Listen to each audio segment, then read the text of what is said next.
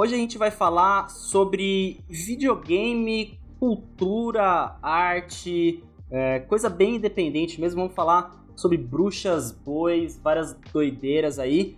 Eu sou o Lucas Toso, esse é o Controles Voadores, o seu podcast sobre jogos indies brasileiros. E o episódio de hoje é sobre bruxólico.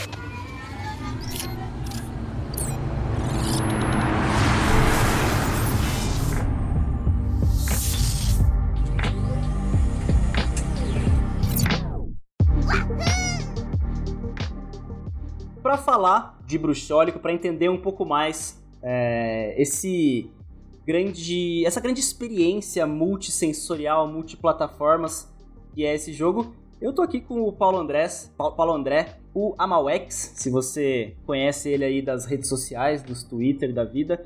Primeiramente, bem-vindo aqui ao Controles Voadores. Você prefere que eu te chame de Paulo, que eu te chame de Amalex? Como que, que, que vai esse tratamento? Opa, primeiro, valeu aí, valeu pelo convite. É, é um prazer sempre ter espaço aí para falar um pouco a respeito do trabalho. Tanto faz, pode chamar de Amalex, pode chamar de, de Paulo Andrés. Eu... como, for melhor, como for mais fácil, Amalex tá bom também. Massa, perfeito. Como todo começo aqui de controles voadores, eu gosto de conhecer um pouquinho mais de você. É, então se apresente aí para o nosso público, para mim também. Quem é o, o, Paulo Andrés? De onde que você é? O que, que você faz? Que come, bebe, pensa? Quem, como como que você se apresenta para as pessoas? Ah, pois então. Acho que acho que eu acho que resumindo bem assim, eu sou um artista que por acaso faz jogos, né? por acaso, por acaso eu crio jogos. Não tão por acaso assim, porque né, videogame tá na, na minha infância tudo, eu continuei jogando jogos. Hoje em dia, depois uhum. que eu comecei a fazer jogo é que eu comecei a jogar cada vez menos, né? não sobra é. tempo para jogar. A gente sempre comenta isso, né? Que o desenvolvedor vive de jogo, né? É, dorme, acorda fazendo jogo, mas joga muito pouco, né, cara? Sim, nossa. Às vezes quando. Acaba jogando por referência, né? Sim, é. Então, às vezes quando eu tenho tempo, eu jogo o jogo de algum amigo, algum, do, do né, algum dos homebrew, ou jogo independente de algum conhecido que, que manda, eu dou, dou uma jogada para dar uma para olhar assim ver, ah, que legal, que fez aqui e tal. Sim. Mas mal dá tempo assim de parar para jogar de verdade, assim, é mais assim para conhecer, ver, ver, o que, que, a galera tá fazendo. Uhum. Pegar ideias de mecânicas ali, às vezes, né? É, ideias mecânicas até às vezes eu aí, aí eu até dou uma relembrada de algum jogo antigo, olho um vídeo, jogo, né? Uhum. Um pouco do jogo. Mas é, é aquela coisa, é, já não, já não, não, não consigo mais encaixar no meu horário dia a dia o hábito assim de jogar. Sim. E você é de onde, Paulo? Eu sou aqui de Florianópolis, né? Eu nasci e, e, sempre vivi aqui. E bom, é Legal. isso, né? Minha história aí, eu trabalhei já em um monte de coisa, né? Eu tenho 42 anos, né? Já tô assim. Uhum. Já tô na meia idade.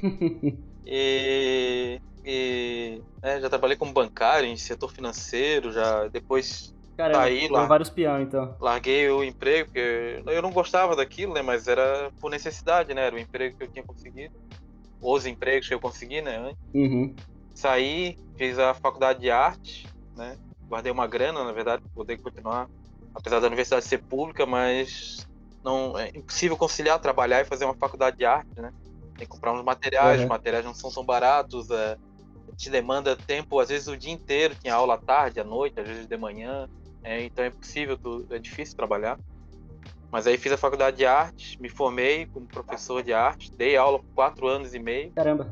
E larguei faz uns cinco anos que eu saí da escola. Daí tô só nessa de trabalhar com jogos, né? Fazendo meus uhum. jogos, assim, mas eles não me dão um retorno suficiente nem, nem para pagar as contas. Então eu vou pegando os freela também, de, principalmente de pixel art, né? No, uhum. no nicho específico de retro game mesmo, de jogo para videogame antigo mesmo. Entendi. Legal. Então você deu várias voltas aí antes de, de cair nesse grande esquema de pirâmide que são os videogames, né? Mas é, eu, eu queria entender, antes que você falou aí que você sempre, jo sempre jogou, né? Faz tempo que você joga. Como foram esses seus primeiros contatos com, com o mundo de videogame, assim? Quando que você se apaixonou por esse universo de quadradinhos e programação? Programação não, esse quadradinhos e jogo e vários universos diferentes. Sim. Ah, é, foi como a maioria do pessoal que eu, que eu, conheço da minha idade, assim, que tem contato com videogame até hoje, né? A gente, uhum. no, no, boom do, do Atari, né? O Atari 2600, quando deu o boom dele aqui no Brasil, lá para 85, 86. Acho que 87 eu tinha 6 anos de idade. Acho que foi com essa idade que, ah, um primo ganhou um Atari. Uhum. E aí Sim. tinha, aí a gente fica ficou querendo, assim, né? Era eu e meu irmão, que é dois anos mais novo. E até que um, né, o pai economizou e tal, e no Natal comprar um Atari usado lá e trouxe pra gente. E assim foi. E aí, e aí era assim, né? A gente Geralmente sempre assim, uma geração atrasada, né? É, o pessoal já Sim. tinha Mega Drive, daí a gente conseguiu o nosso Famiclone, né? O nosso clone do, do, do clone brasileiro. Sim. E... É. Nossa, é, depois... esse lance de, das gerações atrasadas do Brasil, eu fui ter um, o meu PlayStation 1 quando todo mundo já tava com dois, assim, então... Sim, é, é bem comum é, isso, né? né? Sempre... gente, o Mega Drive, eu tenho até hoje, eu testo os jogos nele também, era meio do meu irmão de infância, a gente comprou usado também. Na época o pessoal tava vendendo Mega Drive para comprar Super Nintendo. No caso nosso, Sim. a gente comprou até era de um rapaz que já tava um pouco mais velho, tinha perdido interesse no videogame e vendeu usado o Mega Drive. E assim era, Legal. a gente ia sempre tendo assim, né, com um certo, certo delay, né, os videogames, mas a gente ia jogando, ia nas locadoras, jogava alguma. Quando aparecia um videogame novo, né, a gente às uhum. vezes podia jogar, era na locadora, porque não ia não tinha como comprar, né, no, a novidade, a última Sim. novidade. Mas, testar assim, a fita é... primeiro, né? Mas eu acho que eu, eu, eu, acho sempre importante falar isso, porque o pessoal às vezes esquece, o pessoal fica muito na nostalgia do ah, pois é, os videogames daquela época, da locadora e tudo, mas a verdade, o, assim, eu jogava bastante, né, na, na época dessa, nessa época dos videogames. Mas foi com a emulação que eu realmente entrei de cabeça no negócio assim, de começar uhum. a entender mais ou menos como funcionavam os jogos, de ficar curioso de como eles funcionavam. Foi no final Sim. dos anos 90 que né, tive contato com a internet, comprei o meu primeiro PC, já trabalhava, né? 15 anos de idade eu trabalhava uhum. de office boy. Aí comprei a prestação meu PC e a gente tendo contato com a internet, né, nas madrugadas, para conectar na, na discada de madrugada, final dos anos 90. E os só primeiros pra ter um pulso só, né? Sim, e aí os primeiros emuladores, aí sim que a gente, nossa, a gente podia ter uhum. acesso, sei lá, vou dizer o quê? Mais de 50% das bibliotecas de, daqueles videogames que a gente jogou um monte, a gente nem conhecia, porque não chegava até a gente, né? Sim. Então foi com os emuladores que a gente foi poder se jogar mais de cabeça na coisa. Eu joguei, acho que, uhum. se bobear, né? De lá pra cá eu devo ter jogado mais nos emuladores do que nos próprios videogames. Eu tenho aqui, a maioria desses videogames antigos que eu. dos anos 80 e 90, eu tenho aqui em casa o aparelho real pra, uhum. Jogar, pra testar os jogos. E... Mas eu jogo, joguei mais no emulador do que nos videogames. Se tem um trabalho que. Uh, eu acho que é até um trabalho de, de, Como que fala? De cuidar desses lançamentos, né, cara? O lance dos emuladores eu também. Eu conheci a maioria dos jogos antigos, eu conheci tudo por, por emulador, porque você pega. Porra, você pagava um puta preço para ter uma, uma fita só, né? E no emulador você consegue ter 500 jogos, todos os jogos, né? Sim, sim. É, não, foi. Cara, foi um trabalho assim importantíssimo que não só na só na, na área da linguagem do videogame foi, foi possível acontecer dessa forma, né? Porque ele já era uma, uhum. uma coisa digital, né? Apesar de ter a mídia física e tal, mas feito no digital, né? Então, assim, essa coisa dos emuladores, do pessoal preservado, o pessoal ripar os jogos, né? Copiar o jogo lá da mídia física pro, pro formato digital e ter como executar eles, né? Num, num emulador, num computador e depois Sim. em outras máquinas, né? celular, tudo. Mas no começo, no, no IBM PC, que era onde mais mais estava proliferando os emuladores, foi assim um negócio importantíssimo, que não, não, não aconteceu no cinema, por exemplo, não aconteceu... Acontece, né? Uhum. O pessoal ripa e tal, passa, mas no videogame foi uma coisa assim muito mais organizada, assim, organizada assim, né? E, me, e metódica, né? Do pessoal fazendo uhum. jogos, criando a metodologia de como né, renomear para realmente guardar a informação, né? Uh, é um negócio importante lembrar essa coisa, a importância dos emuladores. Sem os emuladores, provavelmente eu não, tá, eu não estaria fazendo joguinho hoje em dia. É, inclusive eu já ia engatar nessa pergunta, né? Você falou aí que você passou por alguns trabalhos, foi banqui, bancário até. É, como que você foi cair né, no, no, na desordem que é o desenvolvimento de jogos? Assim, como que você começou a desenvolver? Cara, foi, foi no final da faculdade de arte, né? Era assim, era vontade desde criança, né? E quando comecei a, quando descobri os emuladores no final dos anos 90, quando trabalhava lá de office boy, e tinha acesso à internet primeiro no trabalho, né? Em casa não tinha ainda. É, uhum. Daí, bom, daí desde sempre tinha essa vontade, né? Quando eu era criança, nos anos 80 ainda, eu fazia desenhos. Eu tenho guardado aqui várias pastas com desenhos dos jogos que eu criava. A maioria eram uns clones de Street Fighter, né? Aí, aí tá nos anos, já nos anos 90, né? 92, uhum. eu acho, 92, 93. Daí eu desenhava, criava os meus jogos, né? Eu, é, tinha 11, 12 anos de idade nesse período. E. Bom, enfim, era vontade desde criança, assim, porra, conseguir fazer o jogo, ver a coisa acontecendo na tela, né? Sim. E.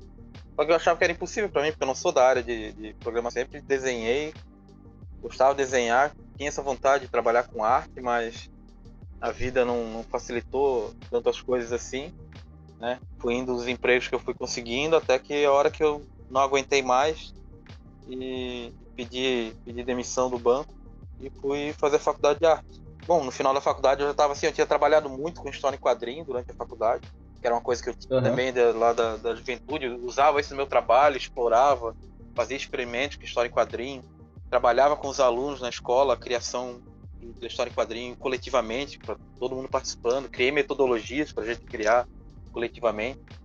E e isso acabou indo pro meu, até pro meu TCC, pro meu trabalho conclusão de curso. E, só que aí, no, já no final ali, que eu já tava, já tinha, assim, feito esse trabalho com história e quadrinho, eu já tava afim de partir pro videogame e descobrir uma engine que era simples e não uhum. precisava, e que, que a programação era visual, né?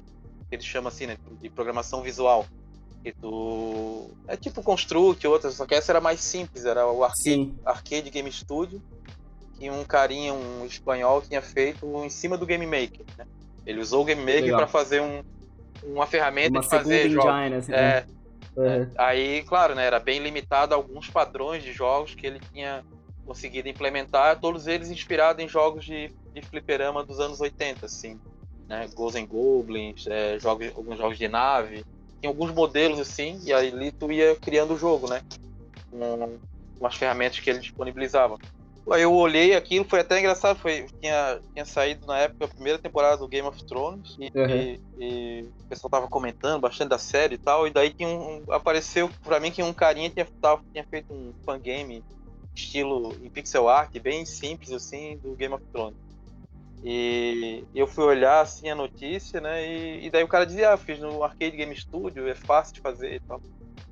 Aí eu fui ver um tutorial e achei porra, acho que eu consigo fazer um jogo nesse negócio aí. E assim eu fiz. Tanto que a o meu, minha apresentação do TCC, eu não fiz assim um, uma apresentação de PowerPoint, de vídeo. Eu fiz um. Eu já estava desenvolvendo meu primeiro jogo, que era As Aventuras do Zé Baldinho, que tinha a ver com o trabalho de pesquisa que eu tinha feito como bolsista de pesquisa num, num laboratório lá do, do, do, da Faculdade de Arte. E que era numa comunidade lá que fazia um trabalho, né, que, que eles chamavam de Revolução dos Baldinhos, né, o projeto deles da comunidade, onde eles recolhiam lixo orgânico para fazer a compostagem na, na comunidade, para evitar a proliferação de ratos. Legal. E, e, daí tá, eu tinha feito história em quadrinho lá, tinha feito outros trabalhos junto com o grupo, né? E, e daí eu criei esse personagem, né? O Zé Baldinho e tal.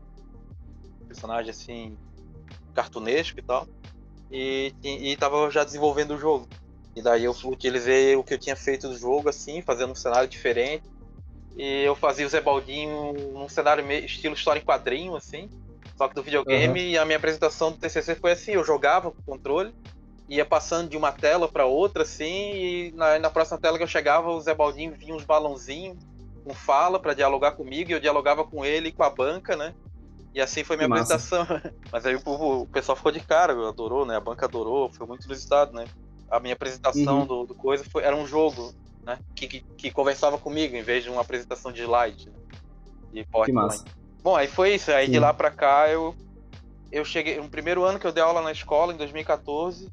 Eu já tinha feito antes experiência de, de, de criação coletiva de, de, história em quadrinho, né? Como eu te falei, que, criando as metodologias e tal. Era até legal, assim, né? Basicamente assim, ah, a gente inventava a história na, na hora, né? Discutia um tema com os alunos, chegava um dia lá, uhum levava a câmera fotográfica, reunia eles, né? Escolhia um aluno, ó, tá aqui a câmera. Manda o teu, tu vai criar a primeira cena, manda os colegas aí se, se posicionar, ficar do jeito que tu quer e tira uma foto deles da, na posição da cena. Depois escolhe um colega e passa a câmera para ele e o próximo vai ter que escolher a próxima, criar a próxima cena. E assim a gente ia fazendo. Uhum. Depois eu levava, imprimia em xerox aquelas fotos, para fazia para fazia eles organizar o roteiro, né? Botar quantos quadrinhos tem em cada página, todo o trabalho de história em quadrinho assim, né, de para criar história em quadrinho. E uma coisa meio fotonovela assim, de recortar as fotografias Uhum. que eles tinham tirado e recorte de jornais e desenhos por cima, o que eles quisessem fazer, a gente criava as páginas da história em quadrinho, para depois eu xerocar de novo e todo mundo ter a sua, a sua fotocópia do, da revistinha. Assim a gente criava, era um processo assim, né, que, né, Uhum. que eu resumi aqui e tal, mas era um processo de criação, de como fazer isso em... Então já em 2014, por exemplo, eu fui para a escola já pensando, ah, agora eu vou experimentar criar jogo. Vou criar jogo com os alunos vou ficar em casa fazendo os meus jogos e vou criar com eles também. E assim eu Que fiz, demais. por exemplo, nesses anos que eu fiquei dando aula, foram 11 jogos que eu criei com turmas de alunos. Era uma trabalheira desgraçada para mim, porque em casa eu tinha que trabalhar assim, olha, eu tinha que trabalhar 10 vezes a quantidade de horas em casa para mim escanear, porque não tinha computador na escola, né? Então a parte Uhum. de, de digitalizar as imagens, corrigir elas para resolução, etc, botar no jogo, programar o jogo, eu tinha que fazer, né? É, mas, Uhum. mas todo o processo, desde criar o level design, né? Tudo era feito com os alunos assim em etapas, assim. né? Inclusive eu separei em pré-produção e produção do jogo. Então era assim um bimestre inteiro, bimestre de escola, assim, né? Só na pré-produção, né? Em várias Sim. etapas, assim, sempre coletivo, de forma coletiva, né? Inventando dinâmicas que possibilitassem a gente fazer de forma a turma inteira. E, e depois um bimestre inteiro só de produção, eles produzindo som, né? gravava com tinha a mão assim, eles fazendo com a boca os sons para fazer os efeitos Sim. sonoros do jogo, né? Eles produzindo os Incrível. cenários, produzindo os level design do, né, do layout do cenário, né? os gráficos Uhum. que iam ser utilizados para fazer o tile set, para montar o cenário, etc. Várias etapas até fazer o jogo. Então foram no total massa. 11 turmas, 11 jogos durante 4 anos assim que eu fiz esse trabalho Demais. na escola. Você tem notícia se algum desses alunos desses quatro anos aí resolveu seguir uma carreira de, de jogos? Olha, não faço ideia. não sei. Que massa. Tinha um que era bem interessado, depois eu fiquei sabendo que por acaso a mãe dele trabalhava na secretaria de uma outra escola onde eu dei aula também. E aí eu fiquei Uhum. sabendo que, que ele estava interessado e tal, ele estava fazendo cursinho de, de aprender a desenvolver jogos, mas não sei se ele foi pra frente. não- Não sei. Que massa, ok. Se, caso você esteja ouvindo aí e tenha tido aula com o Paulo no, no- no colégio, fazia jogos aí com, com ele, dê um salve. Vamos encontrar esses, esses pupilos aí. É, vai ver, tem algum perdido por aí. Vai ver, tem algum perdido por aí. E junto com esse, esse lance do, do desenvolvimento, inclusive, muito legal esse projeto, assim. Queria ter tido um projeto desses no meu tempo de escola. É, mas o, o, o seu nome aí que você assina os jogos, né? Amauex. É, o que, que é esse nome? O que, que ele representa, assim? Só um nome que você achou pra, pra assinar seus jogos ou ele tem um, tem um, um fundo diferente? É, não é nada muito especial, assim, era um apelido de infância que um, um primo meu inventou, né? Primeiro ele começou me chamando Uhum. de amarelo, eu tinha o cabelo loiro, bem clarinho. E, Uhum. e de amarelo, ele, como ele gostava de inventar umas palavras assim malucas, de amarelo ele entendo bem. inventou a Malwex. Ficou a Malwex, a Malwex.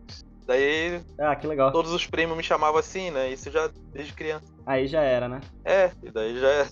Aí no, aí no final dos anos 90, com a chegada da internet, a gente teve esse contato com os computadores, né? Conversando nos primeiros Uhum. chats lá no IRC, Sim. no ICQ, era o, era o Uhum. nick que eu usava, era o apelido, né? A Malwex era como eu botava o- o- na internet. E aí Justo. ficou. Quando eu comecei a fazer os jogos, eu assim, bom, não tem outra coisa, né? O nome que eu vou assinar os jogos vai ser a Malwex. Que legal, legal. É, justíssimo. O, o, o nome é sempre um, um negócio muito difícil, né? Enquanto, então, quando, quando já consegue achar um desse aí, quando um apelido de infância é bom, realmente é, é, é legal de, de já adotar. E uma outra coisa que eu acabei. Enfim, até, até, eu- até fazendo mais um. Falou desse nome, é difícil, eu lembrei do Mangangatim, né? Porque eu também sou, assim, junto com o Laudelino, Uhum. né? é, a gente. O Laudelino é programador é, e programa nas horas vagas, programa pro Uhum. Mega Drive, né? Usando o- a biblioteca em C para programar em C pro Mega Drive.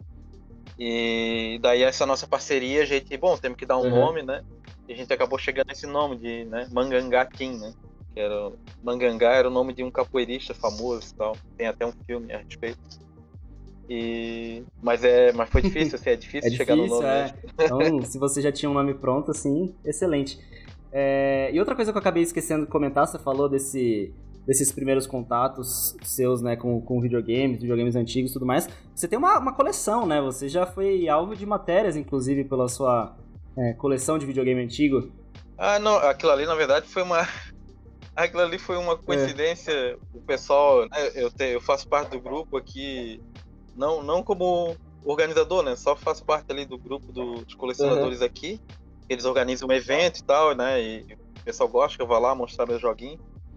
E mas eu não, nem me considero assim colecionador, nunca tive grana para isso, tal. Na época tava no banco, ainda comprei, foi, né, nos anos 2000 lá que eu ainda matei a vontade de comprar uhum. alguma coisa, né? O PC Engine que eu tinha vontade de ter.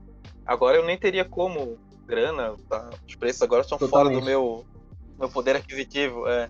Mas é. Mas o que aconteceu foi que o cara, inclusive o jornalista que fez a matéria no jornal, né, o jornal escrito de papel aqui, ele, eles tinham dado o meu contato para ele e o contato de um outro cara daqui que tinha uma coleção grande, uma coleção, né, de verdade, tal, uhum. de videogame antigo. Eu tenho ali alguma coisa, mas aí só que o cara entrou em contato comigo achando que eu era o outro, que eu era o cara que tinha Entendi. coleção grande. E eu, não, eu sou o cara que tá fazendo o jogo inspirado no, no Franklin Cascais, né? Como, como aqui na minha cidade o pessoal conhece esse, o nome do, do Franklin uhum. Cascais. Ele, ah, que interessante, mas tu tem aí alguma coleção? Daí eu, ah, não tenho muita coisa, mas se quiser bater umas fotos, tá. Aí, daí, ah, então eu vou aí na tua casa. Aí foi até engraçado, porque foi por acaso que saiu aquela uhum. matéria de jornal, porque o cara tava atrás, o jornalista estava atrás do, do colecionador, né? Que tinha uma coleção grande mesmo, e acabou vindo parar aqui em casa. Aí ele bateu foto ali do, do videogame que eu tenho, que era uhum. pra, pra fechar a matéria que ele já ia fazer sobre Saquei. o evento, né? Sobre o Retro uhum. SC. É, mas foi uma coincidência. Eu nem me considero colecionador. Justo, justo. É, até porque, né, dá pra ter tudo no emulador ali, então, então pra que colecionar brincadeira? Quem coleciona todo o respeito do mundo. Acho incrível, inclusive. É, eu, eu tenho. Hoje, hoje em dia, hoje em dia até tem, me tem uma utilidade Sim. a mais, assim, né? Ou eu posso usar de desculpa isso também, que é testar uhum. os jogos, né? Porque é sempre bom testar eles no, no hardware uhum. real, né? O ZX Spectrum, por exemplo, é uma coisa que eu não tinha, tive que ir atrás e tal, pra conseguir um, não tá fácil. Imagina. Que eu queria testar no hardware, no hardware né? Depois a gente pode falar Legal. mais disso. É. Porque fazer o jogo pro sistema assim, aí tem é imprescindível testar no hardware real, né? Porque no emulador ele é bom para rodar o jogo, mas ele não não pega algumas Com falhas, não, tem coisa que funciona diferente. É perfeito, inclusive para puxar a próxima pergunta que é que é essa. Você comentou aí, né, do, do, do ZX Spectrum. É, eu acho que a gente devia começar, né, o, o papo sobre o bruxólico você explicando o que é o ZX Spectrum, porque eu sei, porque, tipo, né, é, acompanhar mundo de jogos e fazendo a pesquisa aqui para falar com você, eu sei, eu sei o que é, mas eu nunca vi um pessoalmente, nunca joguei pessoalmente em um. É, eu queria que você explicasse aí o, o que é e qual que é a sua ligação com, com esse modelo. Ah, então, de tantos sistemas antigos que tem, né? Uhum. Eu, o ZX Spectrum é um computador inglês de 1982, né? A princípio era vendido com 16 KB de memória RAM, depois 48 e o último modelo de 128 KB, né? E era um sistema muito simples assim, né? O pessoal aqui no Brasil talvez conheça melhor o MSX1. O ZX Spectrum ele ainda é um pouco mais simples que o MSX1, né? É, como todos esses computadores dos anos 80, como o MSX, ou alguns videogames também, como, como o Master System, ele tinha um processador que era o Z80, né, que era um processador bem comum na época. E só que graficamente ele é bem, bem limitado, assim, ele era feito para redução de custos e ser um computador barato, né? Um microcomputador pessoal uhum. barato no começo dos anos 80. E, então ele tem limitações assim bem severas para uhum. fazer o jogo, né? No caso, por exemplo, os jogos todos têm que caber nessa memória de 48 KB, né? Nessa uhum. memória RAM. Jogo, né? Programação do jogo, gráficos, música, tudo tem que caber 48 nos 48 KB. é, mas o ZX Spectrum é isso, ele só que desses computadores antigos todos, né? A maioria deles continuou com uma sobrevida depois do da depois de seu ciclo comercial, né? Uhum. Acabou aquele ciclo comercial e tal, mas ainda continuou assim em, em alguns locais do mundo continuou o computador sendo ativo, os fãs ainda tentando fazer jogos caseiros, né? Isso nos anos 90 para esses computadores anos 80 foi mais era num volume menor, mas ainda tinha, o pessoal continuou fazendo. E o ZX Spectrum é um dos, dos quais o pessoal mais continuou fazendo isso. Para ter uma ideia, de 2016 para cá, acho que foi em 2016 que saiu, o pessoal fez um, um jogo original é, da, da série Castlevania, assim, um, um fangame, né? Um jogo uhum. Castlevania pro ZX Spectrum, que é um ótimo jogo.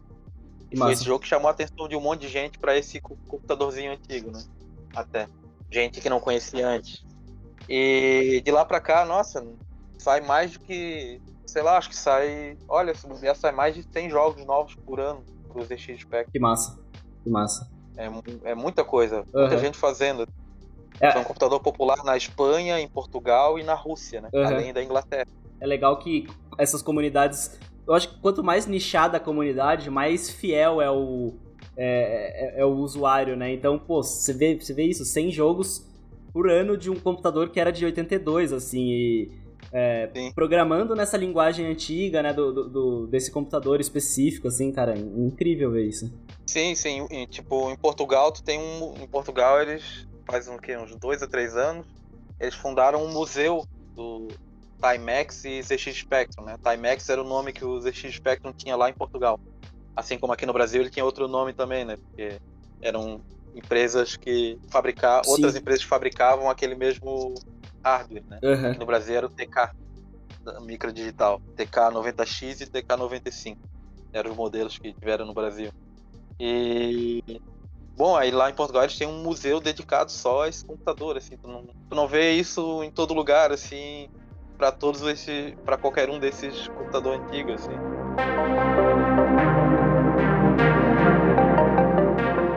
Acho que foi uma, uma boa introdução aqui para o nosso papo. Vamos agora falar de Bruxólico, né? Entender mais o que é esse projeto que você lançou esse ano.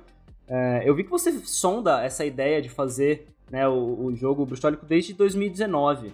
Então eu queria que a partir daí você contasse o que, que, que, é esse jogo e o porquê dessa proposta aí de fazer não só um jogo, né, mas um jogo com um livro ilustrado e com uma audio-narrativa e com é, várias peças assim se interligando. Como que, como que você descreveria isso? Bom, é assim, eu tô há nove anos fazendo o jogo, né? E há cinco anos só me dedicando a, a isso, né? Uhum. Fazendo os freela e, e fazendo os meus jogos. É, eu tirei até um tempo, vou completar quase um ano e meio que eu não pego frila, porque durante a pandemia eu fiquei dois anos ali pegando bastante frila e deu para ganhar dinheiro suficiente para pagar as contas por, por mais um ano ou dois sem pegar trampo, né? Uhum. E me dedicar só aos meus, meus projetos. Agora da metade, no segundo semestre agora eu vou voltar a pegar frila para porque a, a, grana acaba. Mas eu queria poder ter um tempo para fazer o bruxólico. Uhum. É, é um projeto que eu é um jogo inspirado muito no folclore e em alguns artistas que foram importantes assim para a preservação da cultura local aqui de, de, do litoral de Santa Catarina, em especial Florianópolis, né? Uhum. E, e, era uma coisa que eu tinha vontade de fazer há muito tempo, né? Eu sempre tive essa ligação com arte, né? Eu desenhava, gostava e, e conhecia o trabalho do Cascais, né? Como professor de arte eu falava dele na escola também e tudo mais. Né? Sim. É, e antes de 2019, antes de 2019, eu já nem sei quando, já desde muito tempo que eu queria fazer o um joguinho inspirado assim no universo do Cascais. E só que foi uma coisa que eu fui construindo aos poucos, né? Em 2019 eu fiz a primeira demo uhum. do jogo, ainda ainda sendo um jogo para PC, né? Um jogo retrô, mas para PC, né? Um visual retrô, né? Um gráfico inspirado assim nos gráficos de Mega Drive. Sim. E aí eu fiz uma primeira fase assim, faltando ainda um subchefe, faltando uma, algumas coisas, mas basicamente a primeira fase estava completa nessa demo. Eu fiz e levei até num levei num evento público que teve aqui na cidade, que era inspirado nessa toda essa cultura das bruxas e, e do Franklin Cascais aqui, e levei num fliperama que eu construo fliperama já há muitos anos assim também. Que massa. Construí uma época. Uhum. E tem todo um diálogo com o trabalho do Pedro Paiva. É, é, Incrível, nossa, é Pedro. É, mas aí, enfim, o Pedro menos play, faz né? tempo que. Isso. Quando eu comecei a fazer jogo com os alunos, a primeira coisa que eu fiz foi pesquisar na internet, né? Bom, a gente nunca tá inventando a roda, deve ter alguém fazendo isso também. E, e bom, não achei muita gente fazendo, né? Mas Uhum. achei o Pedro, né? Naquela época descobri que o Pedro estava fazendo a mesma coisa, ele também estava dando aula na escola. Ele tinha se formado né, como professor de arte, estava fazendo jogos. No caso dele era até mais hardcore o negócio, né? Ele estava dando aula no presídio, estava fazendo Sim, jogo com, com o pessoal encarcerado. sim, projeto incrível, inclusive. bom, já. E, bom, aí de lá pra cá eu venho dialogando com o Pedro, né? Trocando figurinha com ele, conversando, lendo as coisas que ele escreve. Então ele me inspirou com essa ideia dele de, ah, vamos levar o videogame pra rua, vamos fazer o fliperama. E eu já construí os fliperama, a princípio, né? Comecei fazendo os fliperama muito jogo, multijogo pra mim brincar em casa, né? Sim. Eu e meu irmão. Né? Pra botar os emulador, o PC dentro, o emulador e ficar brincando em casa. E daí foi assim, aí le- levei o Bruxolic pra rua, no fliperama. As crianças jogaram, gostaram. E eu tô com isso de fazer já há um bom tempo. Aham. O lance de livro, áudio, tudo, tem um pouco a ver com os ZX Spectrum e tem um pouco a ver com ideias que eu já tô tendo há algum tempo, né? Uhum. Eu acho que é importante falar, depois, acho que depois eu até posso falar mais detalhes, né, quando a gente conversar sobre desenvolvimento. Mas só para adiantar que assim, desde o começo tem uma postura, tento manter uma postura de pesquisa, né? Eu tô fazendo o jogo, mas eu tô tentando entender ele como linguagem, né? Aham. E, e, e tô fazendo, e toda vez que eu tô fazendo, eu tô refletindo a respeito do que eu tô fazendo. Eu termino de fazer um jogo, eu escrevo um texto e ali acabo, acabo assim, ligando as ideias que estão desconexas, acabam se conectando e, e eu descubro assim o que que deu certo, o que que não deu, o que que eu aprendi, o que que apareceu de novo, o que que tem de ideia original que eu posso tirar dali. E, então eu tô sempre nessa pesquisa. E é uma pesquisa muito focada na parte da narrativa do jogo, né? Aham. A parte de a parte de design do jogo em si, né, das regras do jogo, né, como ele funciona como jogo assim em si, é, é uma coisa que eu também gosto porque eu gosto de jogo, né? Então eu gosto do- dessa parte. Só que não é a parte que eu mais me dedico, né? Essa parte de game design eu mais aprendo porque é uma necessidade para fazer o jogo. Sim. Mas mas a pesquisa que eu me dedico mais é nessa parte narrativa. Eu tenho interesse nessa coisa do conteúdo cultural do jogo. Então já é uma coisa que eu venho elaborando faz um tempo, pensando no- nos limites disso, eh, no que, que dá para dialogar, em estar refletindo a respeito do jogo como linguagem? Como linguagem de arte, né? Como linguagem estética, como Aham. linguagem onde também se pode colocar narrativa, por mais que a narrativa não seja algo é, 100% necessário num jogo, né? Pode ter um jogo que não tem história nenhuma, tu pode ter Pong, Sim. pode ter o jogo, né? Geralmente jogo de esporte não tem muita narrativa. Não sei, se tu extrapolar o conceito de narrativa, tu pode dizer que, bom, o percurso do campeonato é a narrativa. Uhum. né? Não, é o, não é o conceito de narrativa que eu utilizo, por exemplo. Mas se Sim. extrapolar o conceito de narrativa, assim, para qualquer tipo de percurso, né? Tu vai ter isso. Mas, mas a verdade é que um jogo não precisa de narrativa, né? Ele não precisa. Mas a gente, né? Seres humanos gostam de histórias. e, e a gente gosta de botar, de ter narrativa no jogo também, né? E é uma possibilidade, ele pode ser utilizado assim, o, jo- o jogo e ter uma narrativa, né? Então é essa parte que eu me dedico. Então, já quando eu fiz um jogo anterior, que era o Purgatório de Virgílio, eu já vinha pensando a respeito de algumas coisas, né? No Purgató- Purgatório de Virgílio eu tentei fazer isso, mas a coisa ainda não. Ela tá tomou forma, mas eu não consegui publicar Uhum. que era extrapolar o jogo, né? Fazer uma coisa para além do jogo, que outras linguagens artísticas, como eu gosto de produzir, né? Eh, Eu produzo música também, eu sempre, sempre fui metida a produzir as coisas do jeito que dava com o material que eu tinha à mão, né? Aham. Bem Então, independente assim mesmo, né? é, então assim, então pro, pro, pro Purgatório de Virgílio, por exemplo, como o tema dele era cangaço, né, a Divina Comédia, o cangaço, o repente, a xilogravura, são coisas que estão no são referências assim, estão no tema do Purgatório de Virgílio. Eu fiz o livrinho de cordel com ele, né? Legal. Eu encomendei, né, pedi para um amigo meu que é escritor para ele inventar uma história de origem pro personagem, né? Tá, tem aqui uns elementos e tal, esse aqui é o jogo assim do personagem lá no purgatório, mas como é que era o Virgílio antes de pro, pro purgatório? Uhum. E daí ele inventou uma história fantástica, eu inclusive achei ótima, assim, eu sabia que ele ia me surpreender, assim, ah, sim, me eu sei que vai me surpreender assim, eu vou gostar. Ele inventou uma coisa meio cyberpunk, assim, de um, Massa. de Cyber... um, um- um- de um, é, de um, O cybercangaço tá, Tá cada vez mais. Eu, eu, sou apaixonado também, todo pela estética dele, assim, é incrível, cara, esse movimento. Isso, é. é e o Luiz nem tá, nem tá muito a par disso, ele não foi assim por conhecer o que tá rolando disso de cyber cangaço e tal. Uhum. Mas ele inventou uma coisa assim, um cangaço apocalíptico, assim, de um futuro, né? Que massa. É, apocalíptico nuclear, assim, e botou o personagem lá, assim, né? E me entregou é, em forma de verso, porque eu queria uma coisa em forma de verso que eu pudesse cantar de repente e, e, e transformar no livrinho de cordel. Né? Uhum. Daí eu fiz isso, eu fiz as gravuras à mão, imprimi as gravuras à mão, fiz o livrinho de cordel, gravei, né? Eu tocando os instrumentos aqui em casa, né? Eu tenho ali uma bateria eletrônica que bateria mesmo assim, tipo a para tocar, né, com a baqueta e tudo. Uhum. E tenho ali, eu toco guitarra, tenho guitarra, baixo. Aí gravei, né? Gravei tudo com o celular mesmo, né? com o que tem a mão, assim, né? Uhum. Usando um editor é, online até de, de editor de, de, faixa de áudio. E gravei a música, gravei os vocais, né, cantando a música. Fiz um CD, tudo, mas ainda, ainda, ainda tô, tô vendo a possibilidade de publicar isso com o jogo, né? Que era essa ideia de publicar não só o jogo, mas esses outros trabalhos e que eles se complementassem, né? Uhum. E, que, e que outros outras é, relacionadas ao jogo não fossem só assim, não fossem só um adendo, né? Fosse uma coisa assim que complementasse mesmo o jogo. Uhum. Mas, enfim, o, com o Purgatório de Vigília eu já estava assim botando isso em prática, que era uma coisa que eu estava pensando há algum tempo. E no, com o Bruxolic, finalmente agora eu consegui botar em prática. E publiquei o jogo digitalmente assim, e ele vai sair em mídia física lá em Portugal com um livro junto também. Incrível. Aqui não? É. Aqui no Brasil não, não tem demanda, assim, para uhum. fazer uma tiragem, assim, de, de jogo de ZX Spectrum, porque ele não foi tão popular aqui, né? Uhum. É, o pessoal que é aficionado, aficionado mesmo, até tem um... Conheço alguns brasileiros que compram os jogos lá Sim. da, da em Portugal.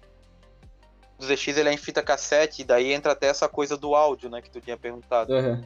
Quem conheceu os computadores com disquete, né? talvez tenha conhecido ou não. Eu, eu já peguei o computador com o disquete, né? Uhum. Era a mídia, a mídia removível do computador era, era o disquete. Sim. Mas é, antes disso, a mídia removível mais barata e simples era a fita cassete. Não é uma coisa tão prática, porque demora para te gravar e ler os dados numa fita cassete, mas era o que tinha e o pessoal utilizava. ZX Spectrum, como um computador muito simples, era bom. Era, era essa mídia que era utilizada nele.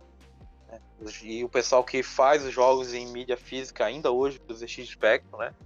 No caso, agora eu tô com essa parceria com a, com a Tecnamic, que é do Felipe Vega, e uhum. ele faz um trabalho, nossa, fantástico, assim, e a gente coincidiu, assim, eu conheci ele e a gente tinha a mesma ideia, que era não fazer só a fita cassete simples, assim, mas caprichar no negócio, Legal. fazer o conteúdo, material extra e tal, e eu tenho essas ideias de fazer livro e tudo mais. Então o Bruxolic vai sair por ele lá, que o, o, jogo é grande, é dividido em três partes, né? Então ele, é, ele ocupa o lado A e o lado B de uma fita, uhum. e mais um lado C de uma segunda fita, né? Certo. Mais um lado de uma segunda fita.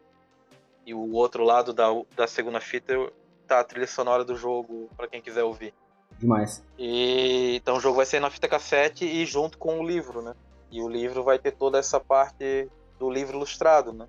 Eu fiz esse livro ilustrado, fiz as, as ilustrações, escrevi o texto. Uhum. Ah, a, a, eu e minha esposa fizemos a tradução para o inglês, porque tudo que a gente publica de jogo assim, inevitavelmente tem que ter em inglês, porque Sim. é o público que vai comprar mais, né?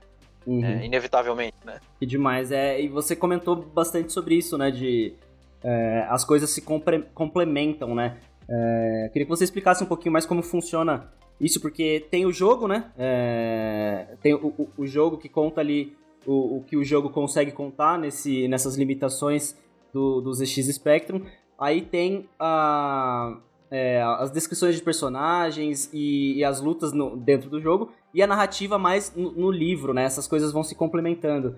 É, como que cada coisa é, é consumida? É, é para ser consumido ao mesmo tempo? Tem que ir parando e você para o jogo numa hora, vai ler o livro, para o livro numa hora, volta pro jogo, ouve a, a audionarrativa. Como que a gente consome o bruxólico? Olha, na verdade eu não sei direito ainda, porque é um negócio assim de experimentar, né? Como uhum. eu disse, é a minha, a minha postura é de pesquisa, né? Então, Sim. assim, eu fiz para ver como é que vai, o que, que as pessoas vão me retornar disso, né? Legal. A ideia é criar esse desconforto mesmo, né? Tirar o jogador ali do jogo para ir ler o, o, livro, tirar a pessoa que tá só no livro para ir pro jogo, né?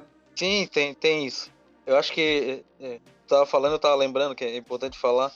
Uma vez eu vi o Marcos Garré falando, uhum. né? O Marcos Garré tem publicado livros, filmes, né? Sobre videogame na época dos anos 80, do, no fliperama, tudo.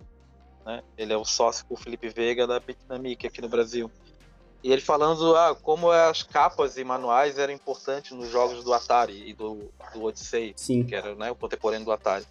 Porque os jogos eram assim, graficamente eram uns quadradões na tela, né? Uhum. Não sabia dizer se aquilo era uma nave, se aquilo era um alienígena, o que, que, que, exatamente era aquilo. A gente às vezes sabia, né? Ou a gente extrapolava, imaginava a respeito, por causa da capinha do, do jogo, né? Sim. Quando o jogo tinha capa, né? É, e quando o jogo muito tinha manual, no, caso do Odyssey, vinha, era mais comum aqui no Brasil, o pessoal, os jogos do Odyssey tinham manual, tudo. Na época eu não tive contato também, eu só tive com o Atari. E, mas, é, mas o quanto isso, aquelas capas, né? Aqueles desenhos, desenho que parecia capa de ficção científica dos anos 70, assim. Sim. Na, naquele estilo gráfico. Uma coisa meio pulp também, quanto, né? É, o quanto aquilo estimulava a imaginação e aquilo era o complemento do jogo. Aquilo era o que dizia pra gente o que, que era o boneco que tava na tela, né? Uhum. O que, que eram aqueles três As pauzinhos muito... se mexendo, né? Isso, é, muitas vezes era assim. E aí eu, pô, eu, então fazia um tempo que eu tinha ouvido ele falar isso e vinha pensando nessas coisas, assim, né? E como eu tô fazendo jogo pro ZX Spectrum, a memória é muito limitada, né? Não posso me dar o luxo de pô, colocar um monte de texto é, telas de cutscene, né, de, de história com, com ilustrações. Uhum. Não dá, assim, é, o que eu estou fazendo ali na engine que eu consigo trabalhar também, que tem mais umas limitações extras da própria engine. Eu não, não, consigo botar um monte de narrativa, né? Sim, tem que ser mais direto, é... né? Isso, então eu, então eu, pá, eu vou trabalhar essa, essa ideia do, do, de um complementar o outro, né? Do jogo complementar outras mídias, né? Outras linguagens o trabalho estando em outras linguagens para por dois motivos. Uma para tentar atingir outros públicos, não ficar só no público ali do nicho, né? Uhum. Porque com o livro eu, eu, espero conseguir assim fazer outras pessoas que não necessariamente são do nicho se interessem pelo jogo. Porque isso é uma, uma luta e um, faz parte da pesquisa também e da, e da, da luta para tentar estar tá fazendo o jogo ser conhecido pelas pessoas e ser jogado, né? Uhum. Não ficar só no nicho, né? E a, apesar do jogo ser feito né, naquele sistema, né? Como no ZX Spectrum o, o, jogo é gravado numa fita cassete, então eu tive essa ideia de gravar algumas narrações em áudio, né? É, uhum. Alguns dos. Nem todos, mas alguns dos contos que eu escrevi que estão no livro, eu resolvi gravar seis deles, né? São gravados com a narração, sonoplastia uhum. e tal.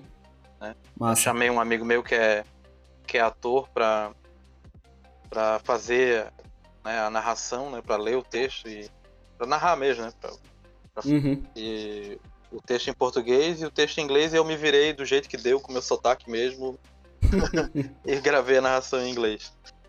E, e, daí a ideia é essa, né, porque quando a pessoa vai lá e põe a fita para carregar no ZX Spectrum, né, ela põe lá a fita, né, dá play, dá, põe o ZX Spectrum no modo de carregamento e dá play, né. Aí ficam cinco minutos lá fazendo uma barulheira que, que tá carregando o jogo, né. E depois termina de carregar o jogo, a fita continua rodando se tu não apertar stop.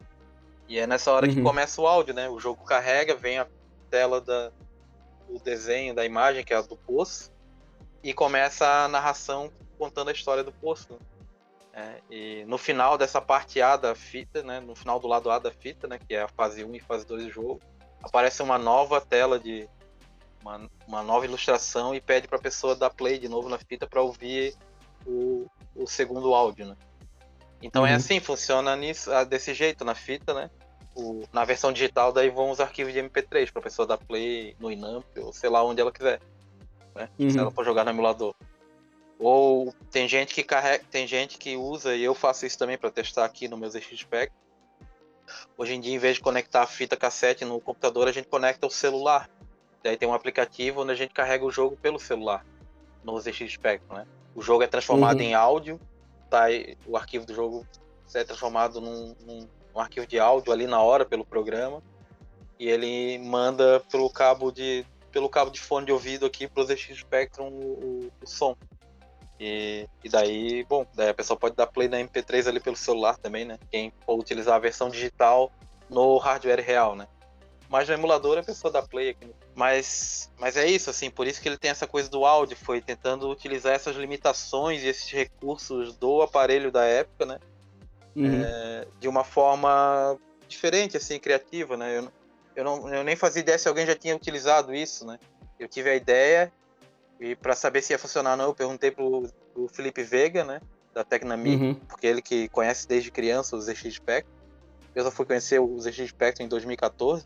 É, não tive ele quando criança, nem nada disso. Conheci pelos emuladores, né? Mas aí perguntei para ele, ó, tô com a ideia de fazer assim, botar o áudio na fita, funciona? Ele, ah, funciona e tal. Eu, ah, alguém já fez isso? Aí ele lembrou, olha, não lembro de quase ninguém, mas aí ele lembrou de uma de um estúdio, uma desenvolvedora lá do começo dos anos 80, inglesa, que era Automata, e eles fizeram alguns jogos utilizando esse recurso. Que legal. Você conseguiu, você pensou nessa ideia sem, sem conhecer a referência, então. É, eu Massa. não conheci ainda o lance da Automata, mas o negócio que eles fizeram é é muito mais elaborado do que eu fiz, inclusive, porque o, o jogo inteiro está sincronizado com o áudio da fita. É, que massa, que né, incrível. Né, no caso deles, é, e é um negócio meio surreal o jogo, é um negócio louco, assim, parece... Eu vi, eu sempre faço a comparação pra mim, é tipo o filme do, do Another Brick in the Wall, do, do Pink Floyd. Do Pink é, Floyd. É, é um, é um jogo meio surreal, assim, e com aquele áudio, com as músicas e com uma narração que tá criando ali o ambiente, falando aquelas, aquela, narra, aquela narrativa do jogo, que é bem doido. Super interessante, tem eu não joguei, eu vi um gameplay do jogo do começo ao fim, né? Uhum. A pessoa tá jogando e tá tudo sincronizado com o áudio. Olha, é, é um trabalho de arte de vanguarda feito no computador, em 1984. Um negócio espantoso, que eu queria, gostaria de ter conhecido antes. mudaria, mudaria o jeito que você, que você fez algumas coisas, talvez, aí, né? É, talvez. Assim, eu, não, eu não quis fazer um uso tão experimental que nem eles, né? Fizeram uhum. lá. Eu queria fazer uma coisa um pouco menos experimental, assim. Por isso Sim. que. E eu também não tenho como, eu não, né, eu não programo na linguagem de, de máquina, eu não programo em assembly. Eu dependo Sim. da engine lá que me dá os recursos para me programar em Basic, né? E então não teria como eu fazer uma coisa nesse nível de, de sincronização com, com a máquina, né? Um jogo. Então uhum. eu fiz uhum. essa coisa mais da, das, das ilustrações dos momentos que o jogo para, vem a ilustração, que seria as cutscenes do jogo, né? E nessas uhum. horas, sim, o jogador pode dar play na fita e ouvir o áudio junto com a imagem que tá na tela. Massa, hum. que legal. Não existe tanta sincronia assim.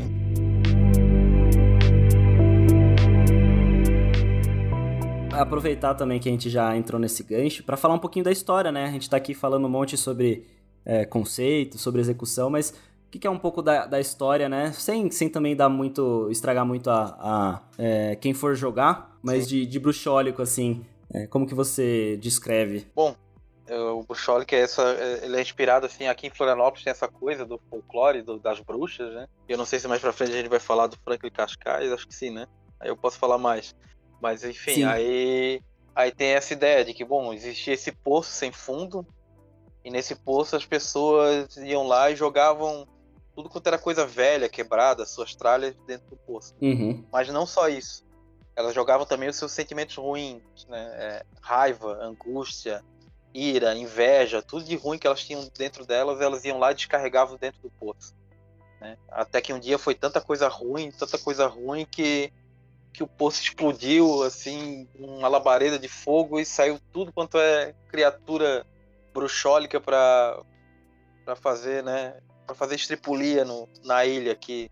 Florianópolis fica numa ilha, né? Uhum, sim. E bom, e dentre essas criaturas também saiu o boi fantasma, que é essa criatura que a gente controla, né? Ele é inspirado no boi de mamão, que é um negócio do folclore daqui, que é um que é uma dança com uma, uma história, né? Um alto, né? Uhum. De morte e ressurreição.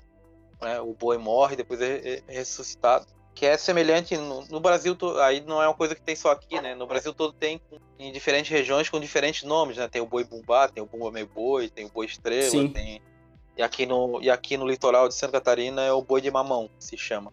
E daí essa minha criaturinha é inspirada assim, no boi de mamão, ele tem uma cabeça de mamão, mas ele tem um corpo de fantasminha, sem braço, assim, aquele fantasminha uhum. clássico dos filmes americanos de Halloween, assim. E ele é essa mistura, ele encarna essa mistura, né, de influências culturais, de certo modo, né, dos enlatados norte-americanos que chegam pra gente, que eu também crescia é, assistindo os filmes e, e, os jogos também, e essa coisa da cultura local, né? Uhum. E, e, a história é essa, ele vai atrás dessas criaturas, né? E durante a, o, o livro ilustrado, vou trazendo essa questão do que, que motiva ele, né? Uhum. Foi fantástico, por que, que ele tá fazendo aquilo, mas ele vai indo atrás de vencer aquelas criaturas e quando ele mata elas, elas retornam pro poço, né? Até ele enfrentar a bruxa, a bruxa maior, né? Que é o último chefe para para onde aí um, um, vento, uma ventania traz tudo de volta para dentro do poço. Como, como você falou, tem muita coisa a mais, né? É, que você coloca aí. O, o Bruxólico ele tem muitas metáforas, né? Como, como eu já li você alguns textos seu falando que tem muitas metáforas para esse momento político atual, é, principalmente aqui em América Latina, né? De é, crescimento do fascismo, da extrema-direita, é, golpes imperialistas também.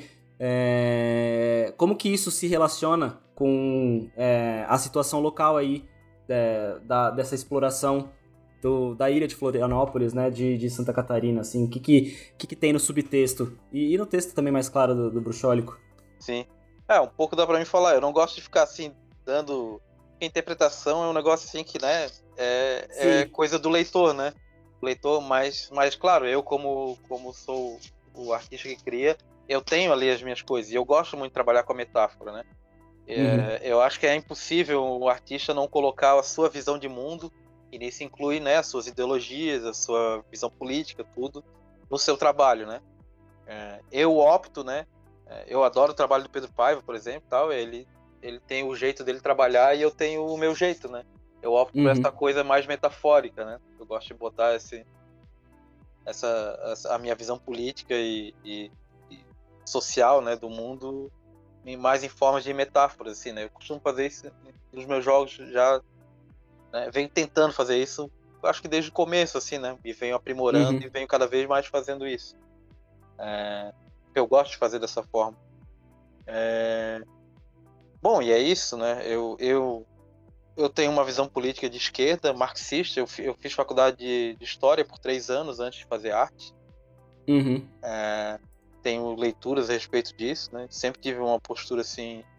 Sempre tive uma, uma um, posicionamento ideológico de esquerda, é, de esquerda marxista mesmo. É, então, bom, então eu tenho as minhas leituras de mundo, né? Nunca deixei de estar tá lendo a respeito, estar tá me formando, estar tá pensando a respeito. É, então, nesse mundo que a gente está vivendo, nesse, nesse estágio aí do capitalismo, nessa decadência que, que acaba invocando aí o fascismo no mundo todo, né? Que isso não é novidade, porque foi, foi uhum. assim lá no começo do século XX, quando houve Sim. o crescimento do fascismo, né? né? O capitalismo gera uma, uma crise econômica em, de tal tamanho que o fascismo começa a, a apontar como uma das, uma das alternativas para a burguesia, né? Sim. E a burguesia todo mundo, inclusive nós, nossa aqui, né? Principalmente uhum. aquela mais burguesia mais baixa, né? Tipo o velho da van, assim. Que não é a grande burguesia, não são os rentistas, né? São, uhum. é, a, é, a, baixa burguesia, né? Um cara como Sim. o velho da van. Quem que é o cara do velho da van pro mercado financeiro, por exemplo? Não é nada, não é ninguém. Mas ele é, mas é essa, principalmente essa baixa burguesia é que mais assim adere, né, ao fascismo como uma uhum. solução para para crise, né? Porque o lance todo Sim. da crise é sempre repassar a conta da crise para os de baixo, né, para os mais pobres. É o que o sistema Achar um culpado, quer. Né? É, é o que o sistema financeiro quer, né? Sempre precisa, precisa passar a conta pra gente, né? E, e, bom, né? Já desde o neoliberalismo, a forma que isso tem sido feito é, é, é, é acabando com direitos trabalhistas, é desvalorizando o trabalhador, é assim, né? É o que, é o que a gente tem visto, né? Já há um bom tempo, né? Pelo menos desde Thatcher e Reagan, é, é precarizar o trabalho para diminuir os custos de produção em cima do custo do trabalhador, né? É, isso uhum. a gente está vivendo ainda desde. Bom, a gente está vivendo desde Thatcher e Reagan e ainda estamos vivendo, né? O último estágio que a gente viu, está vendo disso é essa, isso que o pessoal chama de uberização, né? Que é, uhum. que é mais um que é mais um passo nessa precarização do, do, do, trabalho. Mas enfim, eu tenho as minhas visões políticas, eu tenho as minhas e é claro que isso acaba sendo colocado no jogo quando eu crio essas fantasias, né? Essas ali eu ponho também de forma metafórica isso daí também é a minha visão com relação à arte, assim, eu acho que a arte é muito pobre, né? se ela não tiver, se ela não se alimentar da realidade. No caso também da realidade social e das experiências também do, do artista, né? É, e, e, se, e se as experiências do artista não dialogarem com o social de alguma forma, né? Se for só coisa uhum. da viagem pessoal da pessoa também não, para mim, a mim não toca muito. Então é uma coisa que eu sempre busquei e continuo buscando e vou continuar buscando. É, de, de pensar como fazer isso, né? Mas sempre de forma assim a enriquecer o trabalho, né? Não de forma a empobrecer o trabalho também.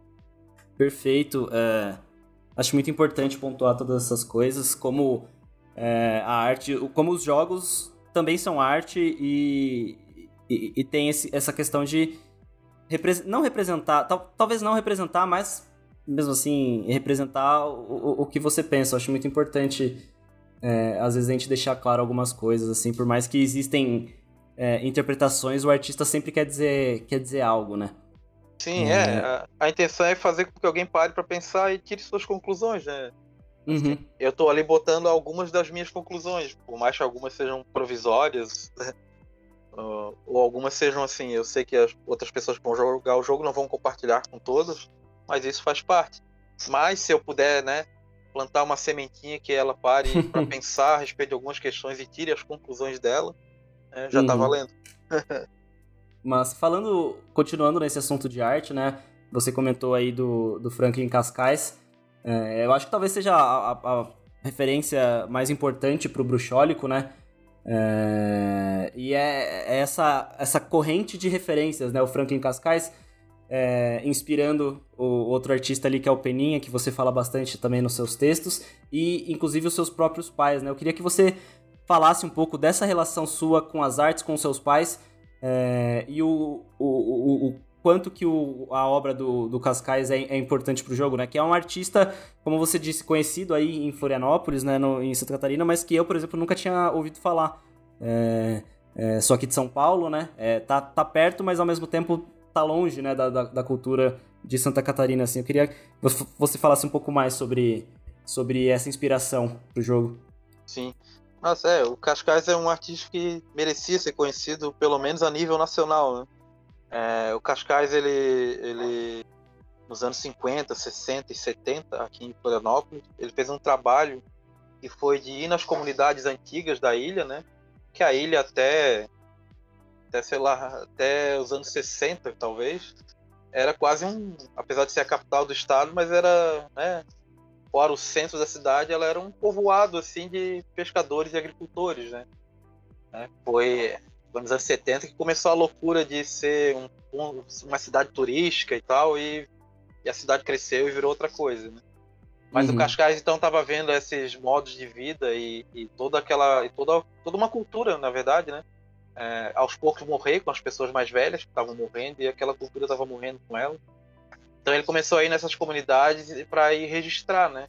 Ele ia lá, pedir para as pessoas contar as histórias, as lendas, ia anotando, ia produzindo desenhos, ia produzindo contos, ia produzindo cerâmicas, né? Peças, esculturas a respeito daquilo, né? E ele fazia um trabalho fenomenal, assim, que ele ia com a Kombi dele, depois de ele fazer, ele ia lá, ficava vivendo com o pessoal um tempo lá na, né, naquele bairro lá, que era uma colônia de pescador, né?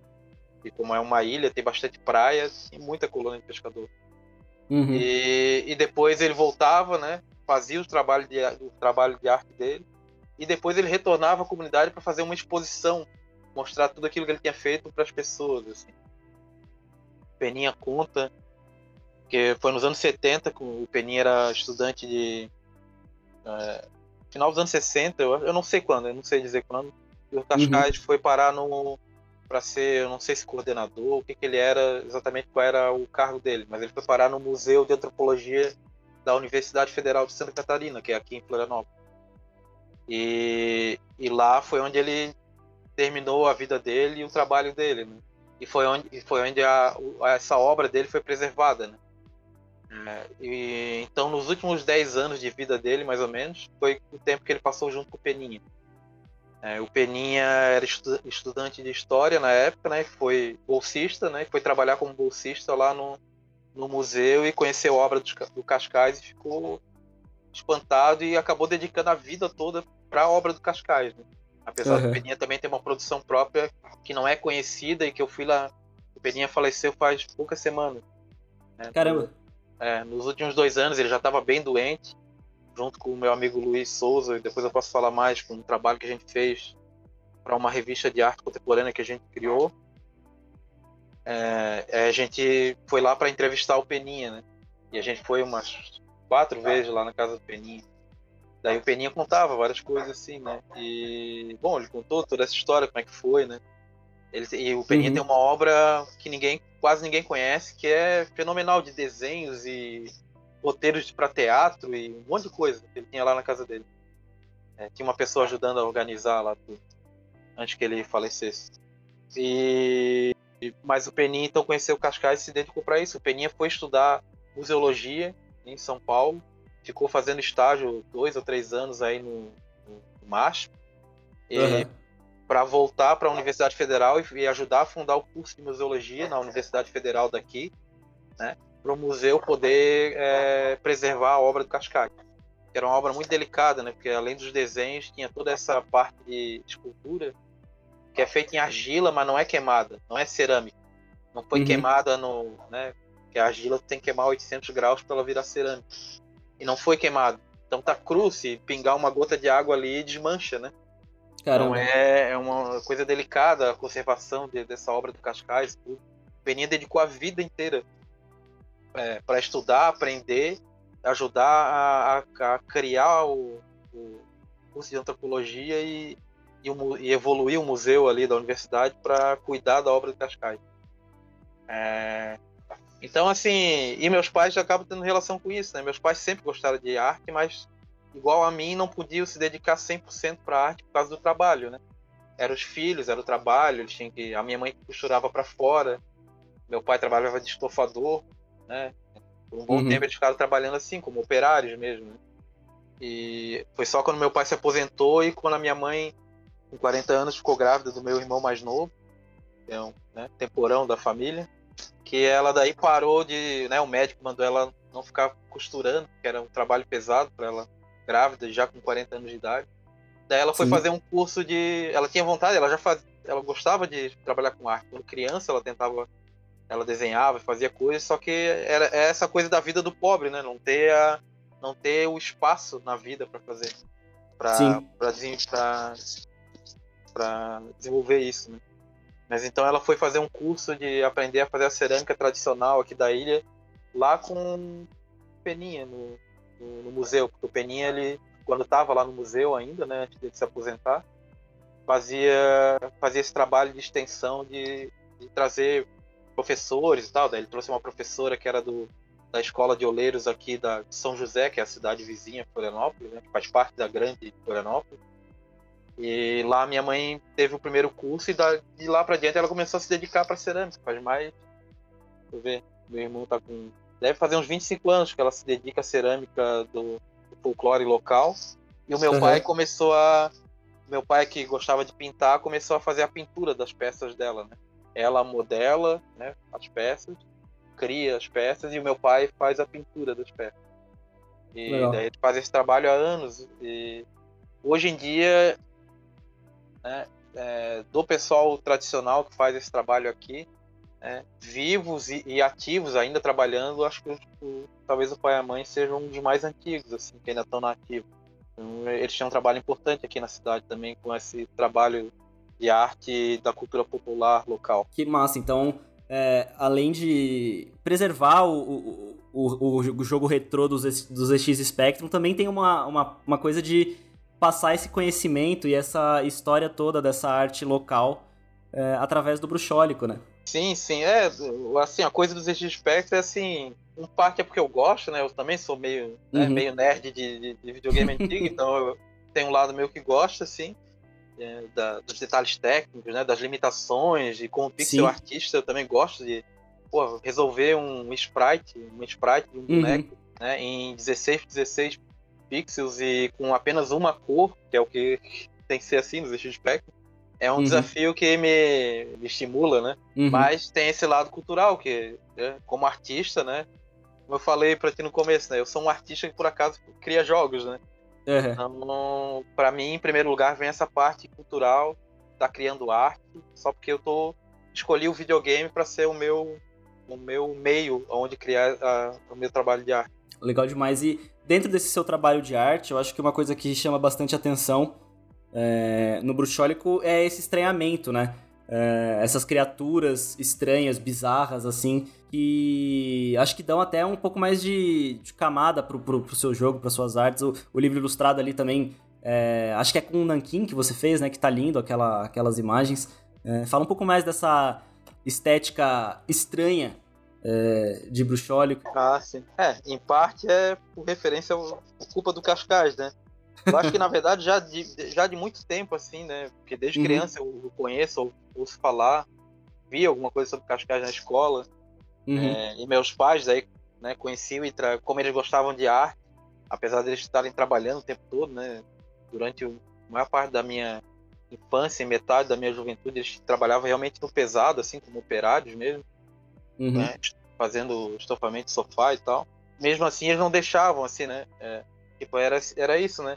Eu lembro que era criança e a gente naquela, tendo pouco acesso a, a tendo pouco acesso a esses bens culturais desse tipo, mas a gente no Móveis Usados, eles acharam, né, dois grandes livros de arte, assim, aqueles história da arte clássico, assim, né? Uhum, que legal. Compraram e trouxeram para casa. Aquilo por muito tempo, assim, era a minha. Né, dois livros grandes ali, eu tenho comigo, tá na minha biblioteca aqui. Isso, Galeria Delta da Pintura, dois livrão enormes, tamanho A3, assim. Caramba. E daí, nossa, por, por, alguns anos, assim, quando eu era criança, era a minha fonte de imagens, assim, de arte, era olhar aquele livro ali que. É aquele, tipo aquele sobrevoo na história da arte, né, do...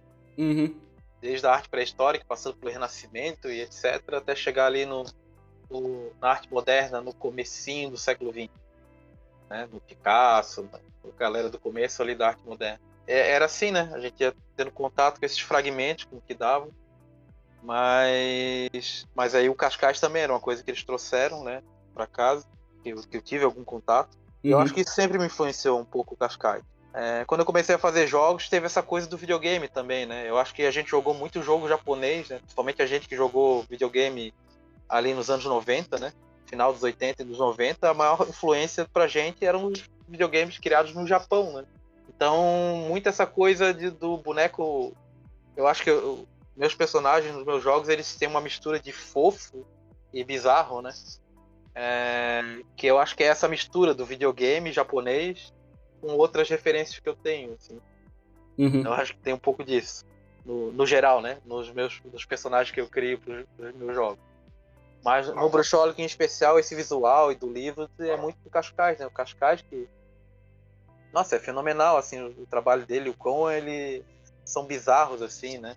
Ele uhum. estudou, ele fez vários estudos para chegar naquele estilo. Ele era o Cascais, ele era professor de professor de desenho técnico na escola, na antiga escola técnica daqui, que, que depois virou o Instituto Federal né, de Educação. É, mas é onde tem ainda os cursos técnicos. E então ele fez, ele sabia do que ele estava fazendo, né? Ele, uhum. ele tinha formação e, e ele tentou, né? Ele fez algumas experiências antes de chegar no estilo dos desenhos que ele, ele fez e de tentar fazer os desenhos esses desenhos sobre essas lendas de histórias de bruxas e de outras coisas, né? E sobre o um modo de vida, né? Porque não era só bruxa também, né? Era também, na verdade, mais até sobre o modo de vida dessas pessoas, dos povoados antigos aqui. Uhum. Ele, ele testou fazer em outros estilos, um estilo mais, mais renascentista, né? Com a perspectiva é, matemática, com... mas ele acabou decidindo, né, no, nos esboços que ele fez, ele decidiu que tinha que fazer uma coisa mais bizarra, mais estilo arte medieval. Eu sempre achei que o, que o, Cascais, a arte do Cascais tem uma relação para mim com o trabalho lá do Hieronymus Bosch, Sim. Né, aquele pintor do, final da Idade Média lá. Incrível, né, passagem, inclusive. É, da passagem Jardim da das Delícias ali, né? Isso, isso, esse mesmo, né? Uhum. É, ali já é pré-renascimento, né? O pessoal fala, a passagem ali entre a Idade Média e o Renascimento. Daí ele tem todo é, aquele trabalho do não é a palavra correta não é essa porque não faz parte do, do movimento, né? Não uhum. é o Bosch não fazia uma coisa do movimento simbolista. Mas é um. A arte dele é completamente simbolista, né? É toda simbólica, né? Cheia de coisas ali, bizarras e tal. E aquilo tem tudo a ver com uma simbologia que eu, por exemplo, nem sei que ia precisar de um estudo muito aprofundado a respeito da, da cultura naquela região onde ele viveu, naquele momento. Uhum. Né? sobre, sobre as mitologias que rolavam, as, as diferentes seitas e coisas que tinham, porque está tá carregado de símbolo, né? O trabalho do Bosch. Mas então o Cascais, para mim, ele tem essa coisa. para mim, ele tem relação com o Bosch, por exemplo. Legal. É, a arte dele é assim meio bizarra e carregada de símbolo também. Uhum. Que é uma coisa ótima para um jogo, né? Dá uma identidade muito massa, assim, pra um, um jogo. Legal. Interessante ver essa inspiração do, do Bosch também. É um artista que eu, que eu conheci na faculdade e pude ver um, um, quadro dele lá no MASP, então legal demais. Nossa, deve ser fantástico, nunca vi ao vivo. é, cara, nossa, passei algumas horas ficando só olhando para o tanto de, de coisa bizarra, assim, de ganso com perna de, de inseto e coisa derretendo, assim, é uma coisa bem. Sim. É uma coisa Sim, surreal antes do surrealismo, né? Antes mesmo do Bruxolic, eu já tinha um projeto que tá ali. Eu tenho uma pastinha aqui, o, o Pedro Paiva, quando veio aqui em casa ano passado, ano passado eu convidei ele para participar da nossa mostra de arte anacrônico, da gente finalizou a revista, uhum. que a gente organizou aqui, né? Eu junto com o grupo, né? Do, grupo da Gangue do Lixo, que eu faço parte da, da revista Anacronia. E a gente realizou essa mostra e eu convidei o Pedro para vir, né? Uhum. Daí o Pedro veio com a cara e com a coragem lá de Porto Alegre para cá, para botar o fliperama do lado do meu fliperama ali no, no, espaço que a gente conseguiu que emprestasse pra gente fazer a mostra. Uhum. E aí ele ficou de cara aqui em casa, ele, porra, tu tem uma pasta de projetos futuros? Eu sei, é, tenho, cara. eu, tenho, assim, eu, eu organizo tudo em pastinhas ali, né? As artes conceituais, os rascunhos, as ideias do jogo, tudo conforme eu vou fazendo, eu vou, vou botando eles na, nas pastinhas e eu tenho uma pasta grande ali só de projetos futuros. Aí tem um monte de projetos que tá ali pra, pra mim dar continuidade e um dia fazer um jogo. Um deles uhum. é esse, que assim, que é, é inspirado no Bosch e no Cascais, assim, misturando os dois, assim. E um dia eu ainda quero fazer. massa, massa, massa. Quando você for fazer, você volta aqui para falar desse jogo também. Ah, sim tem, tem, tem, tanto, tem vários outros jogos na fila antes, mas um dia eu vou chegar nesse. Eu tinha, eu tinha imaginado esse jogo antes do antes do, do, do Bruxólico até. Tenho artes conceituais desenhadas, tem um monte de coisa rascunhada ali. Bom, vamos falar um pouquinho mais agora sobre desenvolvimento, mas entrar nas partes mais técnicas, né, entender algumas coisas assim. E eu acho que eu queria começar por esse lance que a gente já falou bastante aqui das limitações, né? Você. A gente vê muito, né? É, projeto retrô que é tipo assim, feito na Unity com emulando esse visual e essas mecânicas antigas, ou de repente, às vezes, atualizando mecânicas. Mas você não, você tá usando um software ali pensando é, no, no ZX Spectrum mesmo, nessa linguagem e tudo mais. Como que é fazer, produzir um jogo retrô, assim? Por que, que você escolheu e além de gostar, assim, né? É, você vê desafio nessa limitação? Como que é trabalhar com isso? É, tem, tem dois lados, né? Tem esse lado, como eu te falei antes, meio nerd de videogame antigo, e tem o, lado que é o do, do artista de, de, de, o, o escopo do projeto, né? Uhum. Eu, antes, eu fiz muito jogo pra. Né, primeiro eu comecei fazendo meus jogos estilo retrô pra PC também, né? Que nem muita gente tem feito. Primeira coisa, o primeiro motivo de fazer, eu acho que todo mundo tem essa motivação. É um motivo que todo mundo tem, para além de outros, né? Uhum. Não é nem a coisa da nostalgia, né? Mas é a coisa da, do escopo do projeto.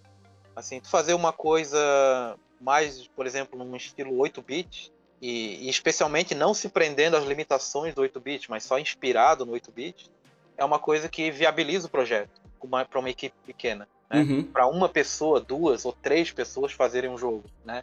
É, porque assim é aquilo, né? Uma pessoa sozinha não vai fazer um jogo, sei lá, que nem um GTA V. Sim. Né? Não vai fazer. A não ser que tu fique 30 anos trabalhando no jogo, assim. Mas, uhum. Você realmente quer gastar a sua vida fazendo isso? Não, assim, é um... Até, e quando você terminar, e quando você terminar esses 30 anos, já vai estar ultrapassado, né? É, é, não tem, não tem porquê, né? Então, uhum. assim, é, não é à toa que os independentes fazem jogos assim. Ah, por que, que independente só faz, só faz jogo retrô, pixel art? É porque é o que é mais possível, o que é viável em termos de uhum. escopo de projeto, né? Ou seja, em termos de tempo e tamanho de equipe, né? Né? Porque a maioria do pessoal independente faz sem capital nenhum, sem grana para pagar ninguém para trabalhar no projeto e etc. Então o pessoal tem que se virar, né? Quase todo mundo é, é multitarefa num projeto independente. Uhum. Tu faz a coisa sozinho mesmo, como, como eu faço na maioria dos, dos meus projetos, aí tem que fazer tudo, não tem escapatória. Mas então acho que é, em primeiro lugar, tem isso, assim, Uhum. né? Bom, fazer pro aparelho antigo é um desafio maior, sim. Porque não é só coisa de fazer em pixel art, não é só a questão de ah, usar a paleta do, do- daquele aparelho antigo. Não, tu- aí tu entra nessas limitações de memória. Tu não pode ter infinita quantida- infinitas quantidades de telas no jogo, tu não pode ter. Tem que fazer muita reciclagem de tile, né? O cenário é montado Sim. Por tiles, né? Quadradinhos de 8x8 ou 16x16. E tu vai ter que usar o mesmo tile em diferentes coisas, tu tem que reciclar. É, reciclar é tipo o exemplo clássico que sempre se usa, né? Do, do Mario, primeiro Mario, né? O Mario 1 lá do Nintendinho, né?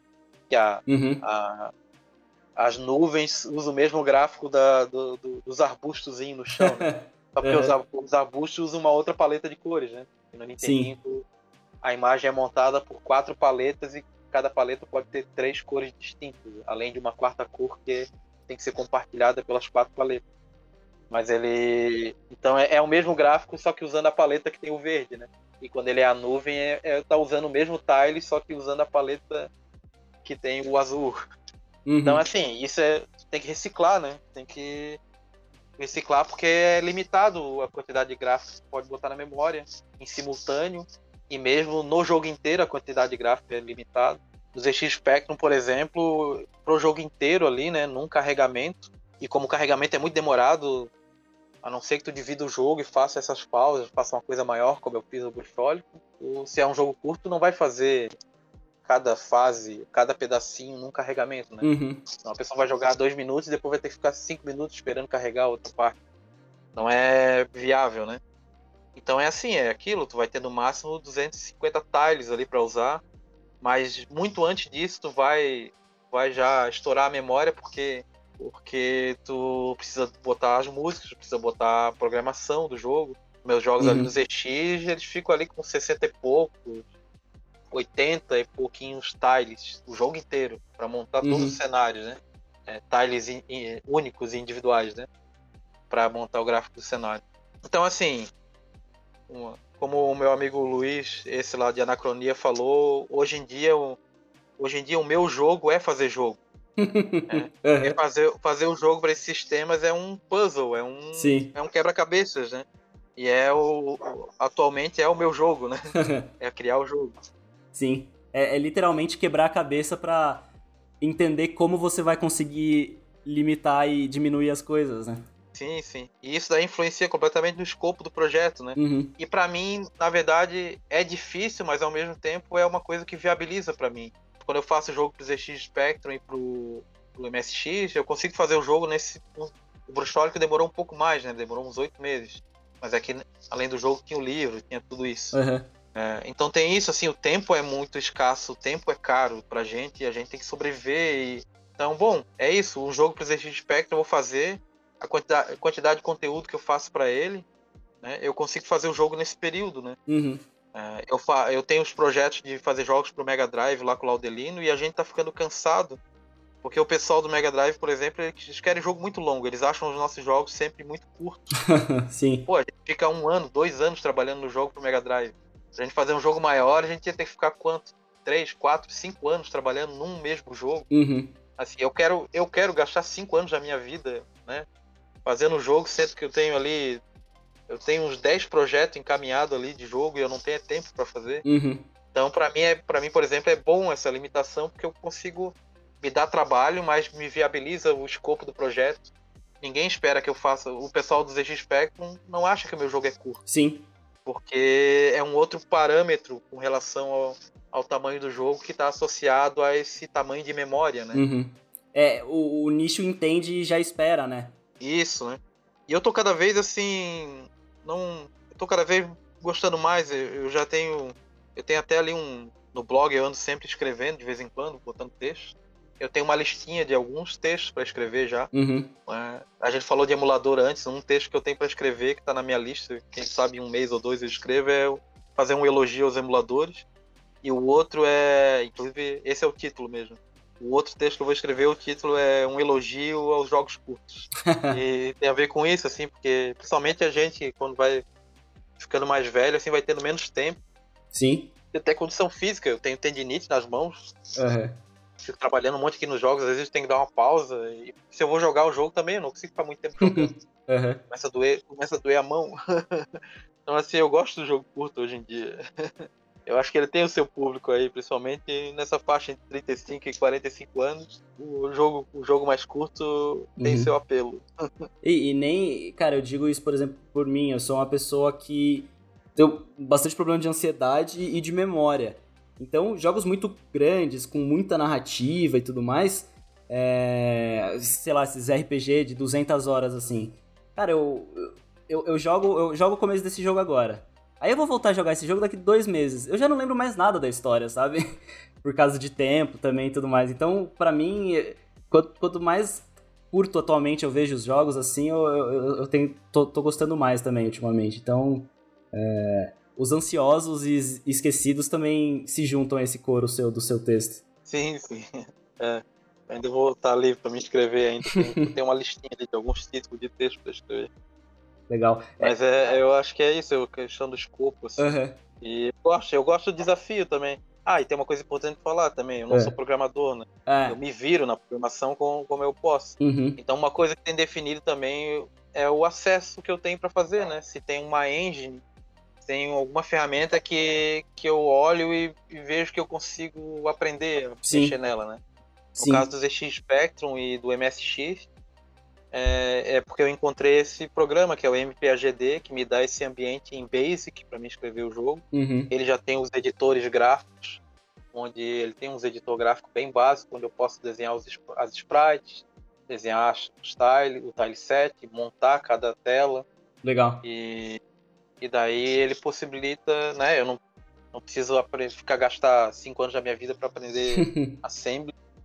Talvez eu conseguisse, mas não sei se eu teria mais paciência, né? uhum. Mas assim, eu não, eu não sou dessa área de TI, então a engine ela viabiliza a coisa, né? Sim. O jogo não se faz sozinho ainda, claro, né? Tem que programar e tal, mas ali naquela, naqueles linguagem tipo Basic do MPAGD eu me viro.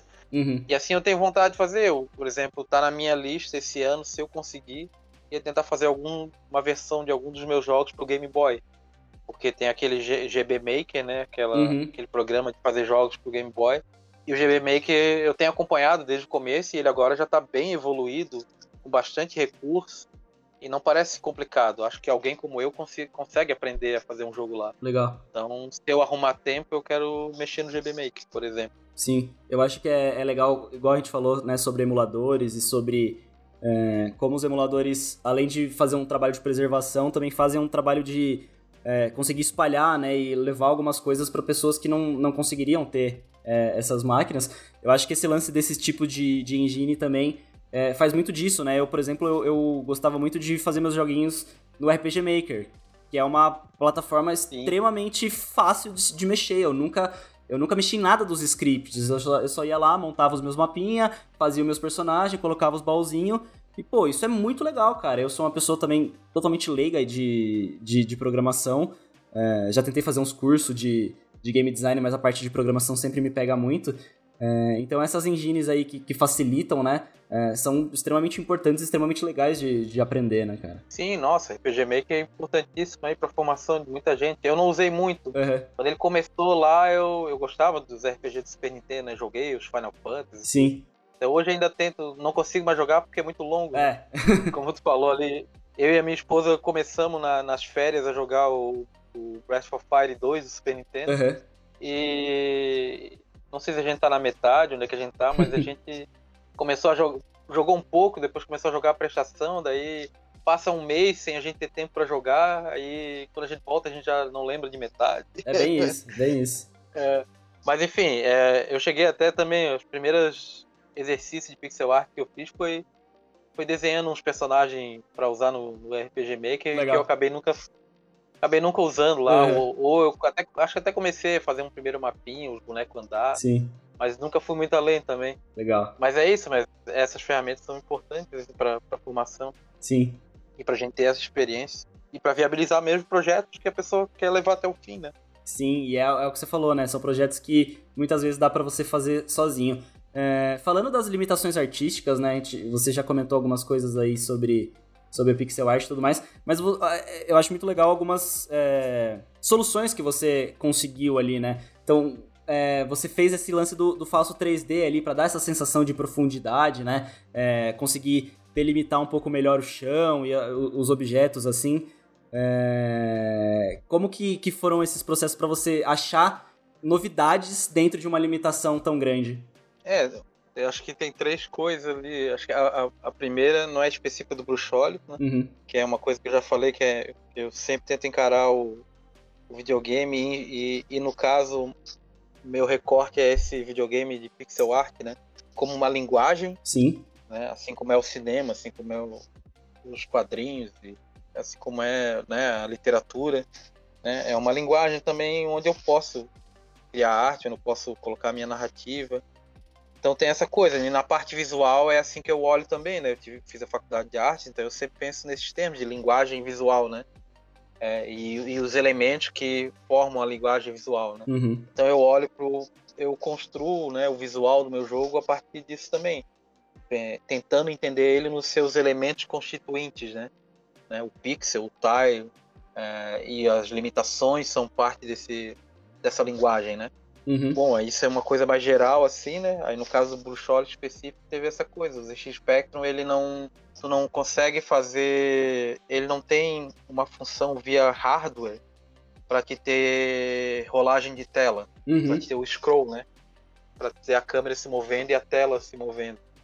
Né? Ele é, é possível fazer jogo com scroll nele, mas aí é só quem programa em assembly.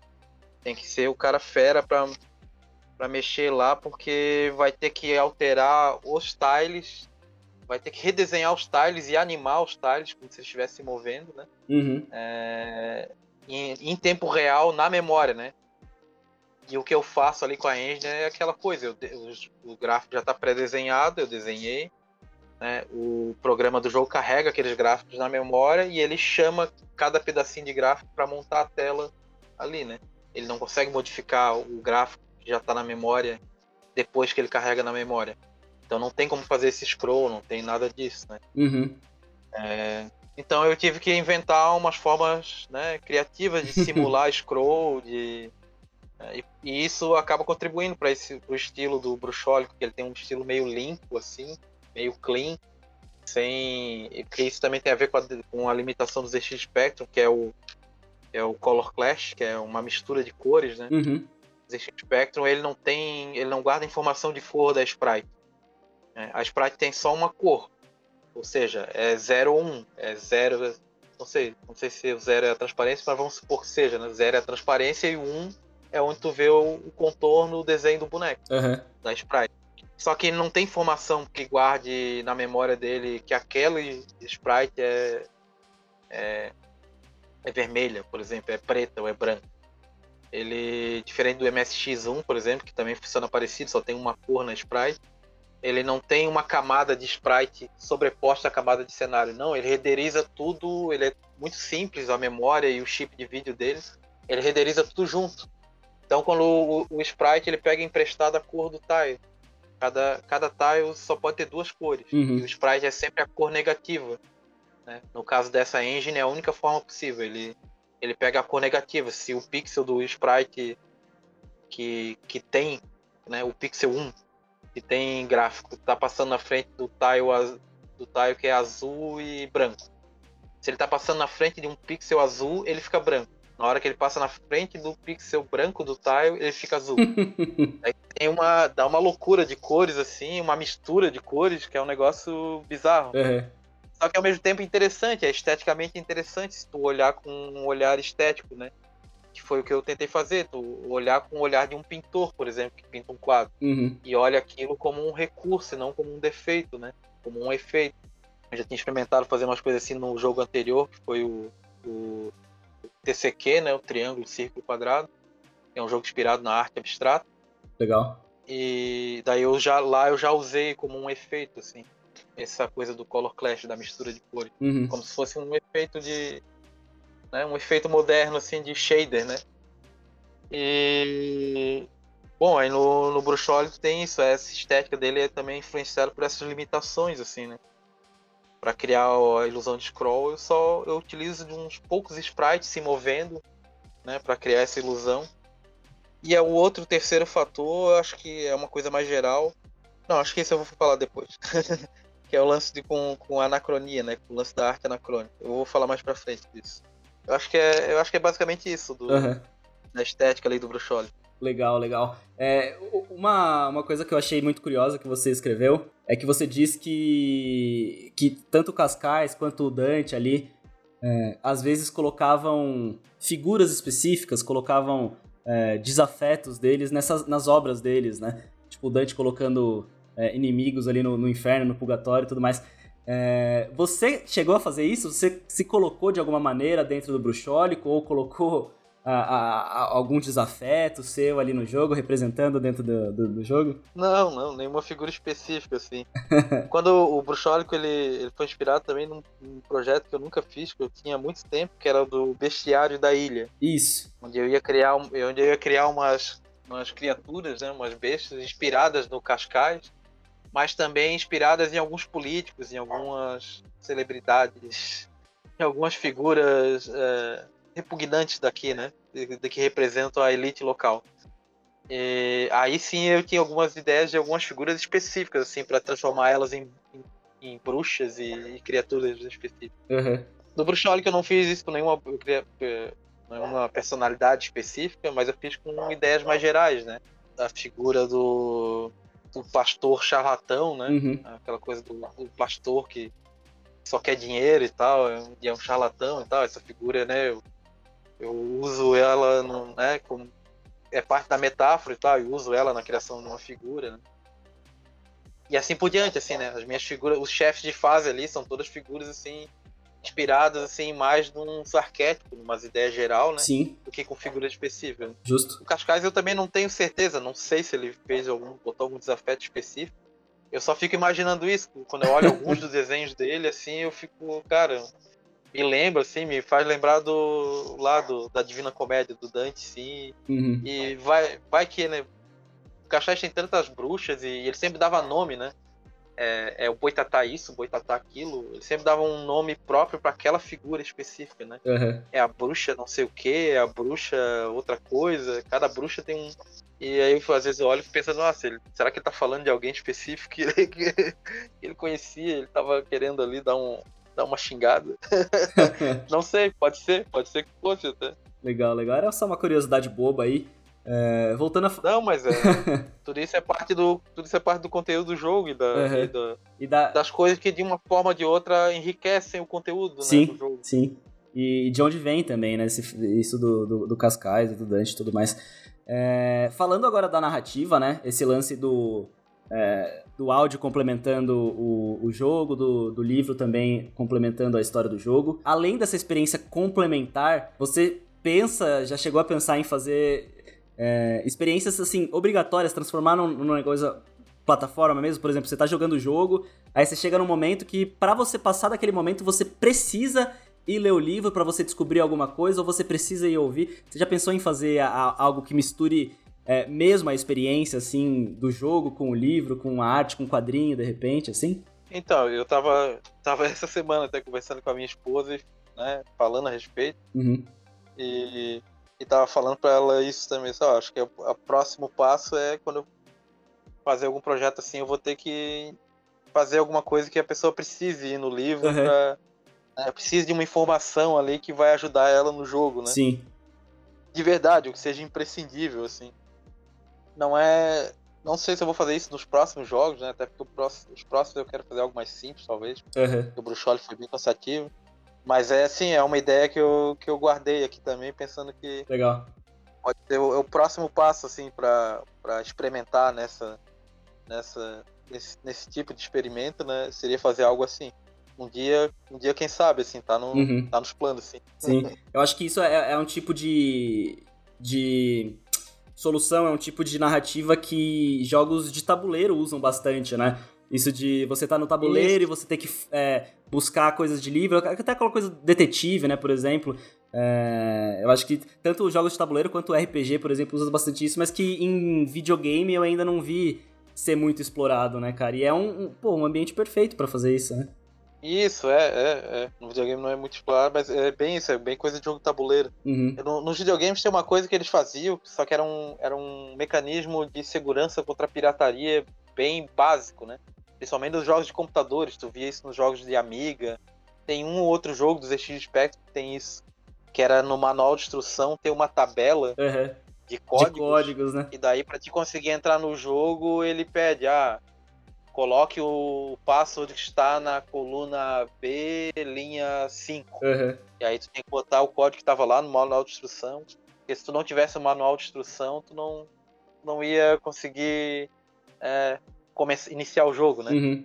Eu fiquei pensando nisso quando eu pensei nas coisas, assim, como utilizar esse tipo de recurso. Não ia ser isso, né? Não ia ser um código para travar o jogo. Sim. Mas mas tudo isso são elementos de inspiração, né? Uhum. Pra pensar como utilizar isso na linguagem do jogo. Sim. Nessa linguagem meio híbrida, né? Uhum. É, eu, eu penso, lembrando aqui, eu lembrei da, daquele jogo da bomba, não sei se você já viu Keep Talking and Nobody Explodes, que é, é um jogo de desarmar bomba, só que a, o, os códigos e como você desarma a bomba tá escrito num livro, então você tem que imprimir o, o coisa, acho que... Só. Depois me, depois me passa direitinho vou o nome que eu vou vou pesquisar e vou guardar porque uhum. é o tipo de referência interessante. Sim. Sem dúvida, eu acho que é essa a ideia. Sim. Eu acho que é essa a ideia. É, inclusive também tem um jogo brasileiro que está sendo feito, chama Space Chefs, pela Lusk Game Studio, que também é isso, é, é não é exatamente isso, né? É uma, é uma cozinha é, alienígena, você é um, um chefe no espaço, então as pessoas não se entendem. É, então para você conseguir fazer a, as receitas, você tem que pegar um livro e meio que, tipo, traduzir o que, o que tá nas receitas, sabe? Então você tem, tipo assim. Ah, não, mas isso aí é, é tudo com coisa dentro do jogo. A, a, ideia é parecida, mas é tudo dentro do jogo. Você tem, tipo, um, um dicionário para conseguir traduzir as receitas para você poder fazer essas receitas, sabe? Eu acho que é, é, é por aí, né? Esse lance de ir misturando é, linguagens, como você falou, né? Nossa, interessantíssima essa ideia. É, é isso. É, é híbrido, é assim, uma coisa de uma linguagem mestiça, né? Uhum. Híbrida. É, eu acho que é por aí. É, são, olha, são experimentos interessantes. Assim, eu acho que é isso, é isso. O pessoal está explorando, né? Explorando uhum. as possibilidades da linguagem e extrapolando, né? Eu acho que essa coisa de dialogar diferentes suportes, né? Ou mídias, né? Como queira chamar. Nas artes a gente chama de suporte, né? Dialogar diferentes suportes assim para o trabalho, né? Ele está no livro, ele está no, no, vídeo, ele está no, no jogo, né? Mas não tá dentro do jogo tudo. Uhum. Eu acho que é interessante fazer e fazer esse, esse, esse, esses diferentes suportes dialogar é interessante. Eu, tu falou esse de traduzir seria uma coisa interessante, né? Uhum. Tem um projeto, uma ideia minha de jogo que seria num planeta assim, uma coisa meio inspirada em Metroid, né? Uhum. E um personagem que a nave dele cai lá e daí tem duas civilizações lá em, em guerra, tal. E seria interessante assim ter, por exemplo, né, de certo modo, criar a língua né, daquela civilização e, e, e botar o dicionário né, no, num livro tá, e para a pessoa entender o que as pessoas estão dizendo, né, no, no que os NPC estão dizendo no jogo ia ter que traduzir com o livro, né? Uhum. Seria uma coisa interessante fazer, por exemplo. Sim. É, eu fico muito curioso e ansioso para ver assim a, as misturas e as possibilidades que as pessoas estão trazendo cada vez mais nos jogos. Esses dois jogos que eu citei eu vou te passar depois para você para você ver. Nossa, passa, passa que são referências interessantes, sim. Legal que tem gente pensando isso também. Uhum. Sempre tem, né? Sim. Ah, a gente nunca deve achar que o que a gente tá fazendo, assim, ah, a gente tá, sim. tá sozinho, descobrindo, inventando. É, é isso. Na verdade, a gente só tá pegando uma coisa que tá no ar, tá no, no espírito do tempo, que as pessoas. Então, com certeza, tem mais gente fazendo, né? Uhum. É, né? Quando foi, que era, 2008? Ou 2009, eu comecei a fazer umas pinturas que era no que hoje o pessoal chama de, de low poly, né? Mas eu tava fazendo à mão, assim, as pinturas, né? Que legal. acrílico, uhum. guache. Né? Tem lá no meu blog essas pinturas lá de 2009. Fiz na faculdade várias. E era um negócio que eu nunca tinha visto em lugar nenhum, assim, né? Uhum. Mas eu imaginava assim, não, pô, deve ter mais alguém fazendo essa estética lá do, do videogame poligonal lá do começo, final dos anos 80, começo dos 90, deve ter mais alguém usando. Tá? Aí não demorou muito para começar a aparecer, principalmente na área de design, assim, o pessoal fazendo um pouco essa estética uhum. e tal, e começaram a chamar de low poly. Eu, pô, eu tava fazendo as pinturas lá ao mesmo tempo, assim, que outras pessoas estavam começando a criar isso também. Sim. Mas é, é, isso, né? É uma coisa que tá no espírito do tempo, tá lá, eram, eram, eram inspirações e fontes que estavam na cabeça de uma geração e. Uhum. E, bom, algumas pessoas chegaram no, chegaram num lugar parecido, né? Sim. é, é muito louco pensar nisso, né? Tipo, é, isso que você falou do low poly tem até a, a coisa do, pô, era a primeira era do, do, do, PlayStation 1, essas coisas, e daí tá voltando, as pessoas têm esse espírito do tempo, estão percebendo isso. Só que daí traçar um paralelo com o que você falou do lance do boi, por exemplo, né? Como vários lugares diferentes da cultura brasileira usam o, esse lance do boi como é, símbolo de ressurreição e tudo mais. É, isso sem ter uma primeira base, sem ter alguma coisa. Então acho que é, é muito doido como o, o inconsciente coletivo, acho que a gente pode chamar assim, funciona, né, com, com, com as coisas de arte. É, um pouco isso, né? A coisa do boi, né, certamente veio, né, veio do, do dos africanos é, escravizados, uhum. né? E trouxeram também essa coisa do... O, a morte e renascimento do boi tem a ver com fertilidade, né? E, e todo esse culto de diferentes civilizações agrícolas, né? Quase toda civilização agrícola tinha algum culto à fertilidade, porque, bom, era isso, tinha a ver com os ciclos da lua, porque tudo isso tinha a ver com, com a colheita, né, com, com, o plantio, então uhum. diferentes culturas é, criavam essas coisas, mas aqui no caso do Brasil, inclusive até a do boi do mamão, o Peninha era um que desconfiava que aqui no litoral de Santa Catarina chegou depois uhum. e veio do Maranhão para cá. Né? Não, aqui o pessoal acabou sendo influenciado ou gente que veio do Maranhão para cá e trouxe lá, né? Uhum. O boi deles lá no Maranhão e, e aqui virou o boi de mamão. Né? No, o Brasil é muito grande, é tanta coisa que é difícil até uhum. saber, né, a origem de tudo.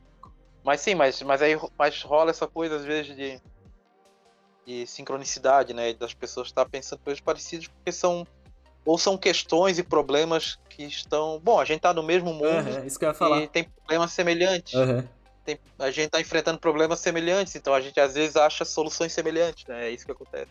Legal demais. Voltando agora pro, pro lance que você falou que você ia falar depois, é, do, da arte anacrônica lá, é, o, como que isso entra, assim, no, no, no projeto, no, bruxo, no Bruxólico? Bom, eu tô sempre, assim, né, conversando, amanhã inclusive vou lá conversar alguns assuntos com esse meu amigo Luiz, uhum. que é artista e, e, historiador, né, de formação. E, e ele, né, é doutor em história da cultura, assim, né? Especial, especificamente, ele estudou simbolistas, né? Simbolistas brasileiros, né? uhum. né? Os poetas simbolistas.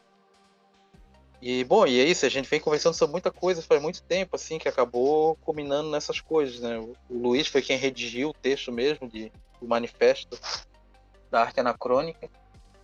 Depois de, de a gente trazer ideias assim de forma coletiva, não só eu e ele e tal, conversando com mais um grupo assim de pessoas que a gente foi juntando. E, e ali estão várias ideias que a gente vem tendo há muito tempo, né? E, e tem a ver com, com isso tem reflexo no meu trabalho, já desde antes, antes dos jogos até, né? E, e agora tem não tem como separar, né? Tem sempre uma relação assim também com o meu trabalho nos jogos. Uhum que, que é uma coisa assim da gente. Bom, a gente tem um, meio que uma estética e um jeito de fazer arte que é do terceiro mundo, né? É de aproveitar as coisas precárias, assim, né? De aproveitar o ruído, aproveitar a sobra, o lixo que vem do, do primeiro mundo para cá, né? É, seja o lixo cultural na forma desses enlatados que vem para cá, né? Seja essa coisa da sobra mesmo, a tecnologia que, bom, né? Primeiro tem que estrear no primeiro mundo, aí depois vem para cá. É sempre assim, né? A gente. É, então a gente tem essa, muito essa coisa do improviso, de aproveitar o material descartado. Então, a gente sempre trabalhando com isso, né? No momento que eu estou trabalhando com o jogo, com esse jogo retrô, né? E no sistema obsoleto, né? uhum. né? Eu também estou pensando nessas questões, assim, do quanto, bom, é o possível para mim agora, porque eu não vou fazer o jogo para mim é difícil fazer o jogo pro videogame moderno. Mas pro antigo tem as ferramentas para mim fazer, né? É a, é a sucata e é o negócio obsoleto. Uhum. É um negócio que é tem um fácil acesso, porque tem os emuladores. Tudo bem, tem a galera da coleção que tá pagando hoje em dia o olho da cara, tá virando artigo de virou artigo de luxo, né? Tem um aparelho real antigo para rodar os jogos, mas isso é só para quem quer e pode pagar, porque não é, não é uma coisa imprescindível, né? uhum. né? A gente joga no emulador, pronto. Sim. Então, né? então é acessível. E então, assim, eu tô sempre pensando nessas questões, assim, né?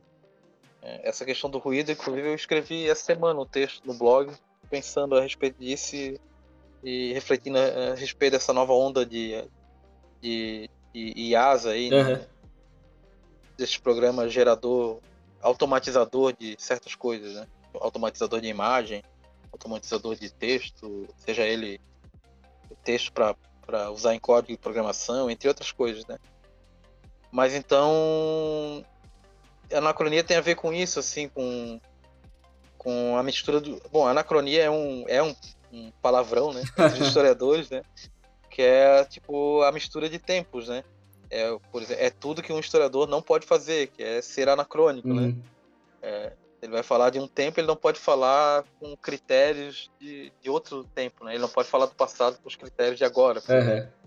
Mas assim, só que a gente vive uma época anacrônica, né? A gente vive uma época onde principalmente a internet, esse acesso a essa informação toda, né? E informação de todas as épocas assim, criou essa Babilônia onde a gente, bom, tá tudo meio que se misturando, né? Ao mesmo tempo, tem essa coisa nostálgica que em certa medida tem a ver também, né? é fenômeno assim do, do, e provavelmente tem, tem a mesma origem daquilo que está gerando essa onda de extrema direita no mundo também. Uhum. Porque essas coisas andam em conjunto, né? Durante os períodos fascistas do século século XX também tinha onda nostálgica, tinha essa, os fascistas gostam dessa coisa de retomar heróis do passado uhum. e não sei o que, de uma outra época onde tudo era grandioso. Exaltar, para criar exaltar né, as mitologias. De... Isso, é, tem um fetiche, né, por essas coisas, os fascistas. Uhum tem uma, sempre eu gosto do né, lá no Watchmen, né, na história em quadrinho e também no filme, né, tem uma coisa que tá, tem várias coisas que ficam assim no que tem a narrativa principal do, da história do Watchmen, tem coisas que estão mais assim no background, né, mas no fundo. Uhum. Uma delas é, é a coisa do as indústrias é, indústrias Weidman lá, não lembro se é esse nome. São as indústrias lá do, do carinha lá, né, do de um dos personagens principais que era um dos uhum. Watchmen, né? elas estão elas sempre vendendo um produto lá que é um perfume, né? E esse perfume, durante todo aquele período ali, que era o auge da Guerra Fria, que tava aquelas tensões no mundo, que é onde se passa a história do Watchman, né? Onde o neoliberalismo do de Reagan e Thatcher transformou o, o, o capitalismo liberal num, num, regime muito autoritário, que é isso que ele põe ali o, o Alan Moore no Watchmen. É, enquanto está rolando esse período, o, o perfume se chama Nostalgia. É, aparece nos cartazes atrás, não sei o quê. Aí no final da história, né, quando ele dá aquela resolução parcial, né, o mundo tem um momento de paz, de respiro, a Guerra Fria dá uma amenizada por causa do final do filme, uhum. né, e, do, e do, da história em quadrinhos. São finais diferentes, mas eles cumprem a mesma função, né. É, aí muda. Aí no final tu vê os cartazes, o perfume que as indústrias vendem, vendem é, muda de nome, ele vira. O nome dele passa a ser Utopia. e daí é engraçado, assim, o. Cara, o. O Alan Moore, ele é muito foda, assim. Sim. Ele tem essas sutilezas, assim. E ele tá lá, bom, é isso, né? Ele tá botando lá essa coisa que tá na teoria marxista, em outras teorias também, a relação entre nostalgia e fascismo. E bom, é isso, né? A, a nossa ideia de arte anacrônica, ela é também e para mim, especialmente, que estou nesse meio do videogame, que é muito nostálgico, ela é uma alternativa de entender e de fazer o negócio tentando fugir da, da do lance da nostalgia, uhum. né? que é um olhar crítico para essa, essa apropriação das coisas no tempo, né? Porque a nostalgia não é um olhar crítico, ela é aquele olhar que vai lá e recorta um, uma ideia, uma coisa idealizada do tempo, do passado, para justificar alguma coisa do presente ou para servir de de um, um anestésico para a pessoa, porque ela, o presente é muito mais duro e muito mais complicado, e ela não, não quer aquela dor, que aquela dor de tentar entender aquele mundo complicado do presente. Então ela se volta para a nostalgia. Né? Uhum. Né? Bom, então é isso. Depois, né, depois eu, eu depois você pode botar o link aí, quem quiser ler o manifesto da arte anacrônica. É muito uhum. mais do que isso que eu falei. Isso é só uma das coisas que me veio à cabeça agora e que me importa Sim. no meu trabalho também. Acho que vale quem ficar curioso, Legal. vale dar uma lida.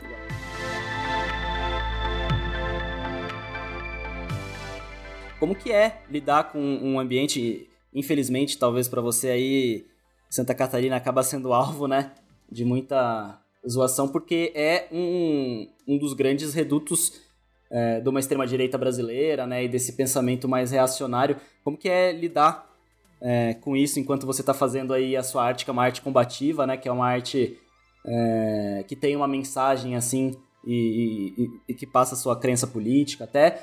Até todo esse trabalho do, do, do Cascais também de, de falar né, dessa cultura popular você acaba tendo que lidar com, com isso ou o público tá mais fora do.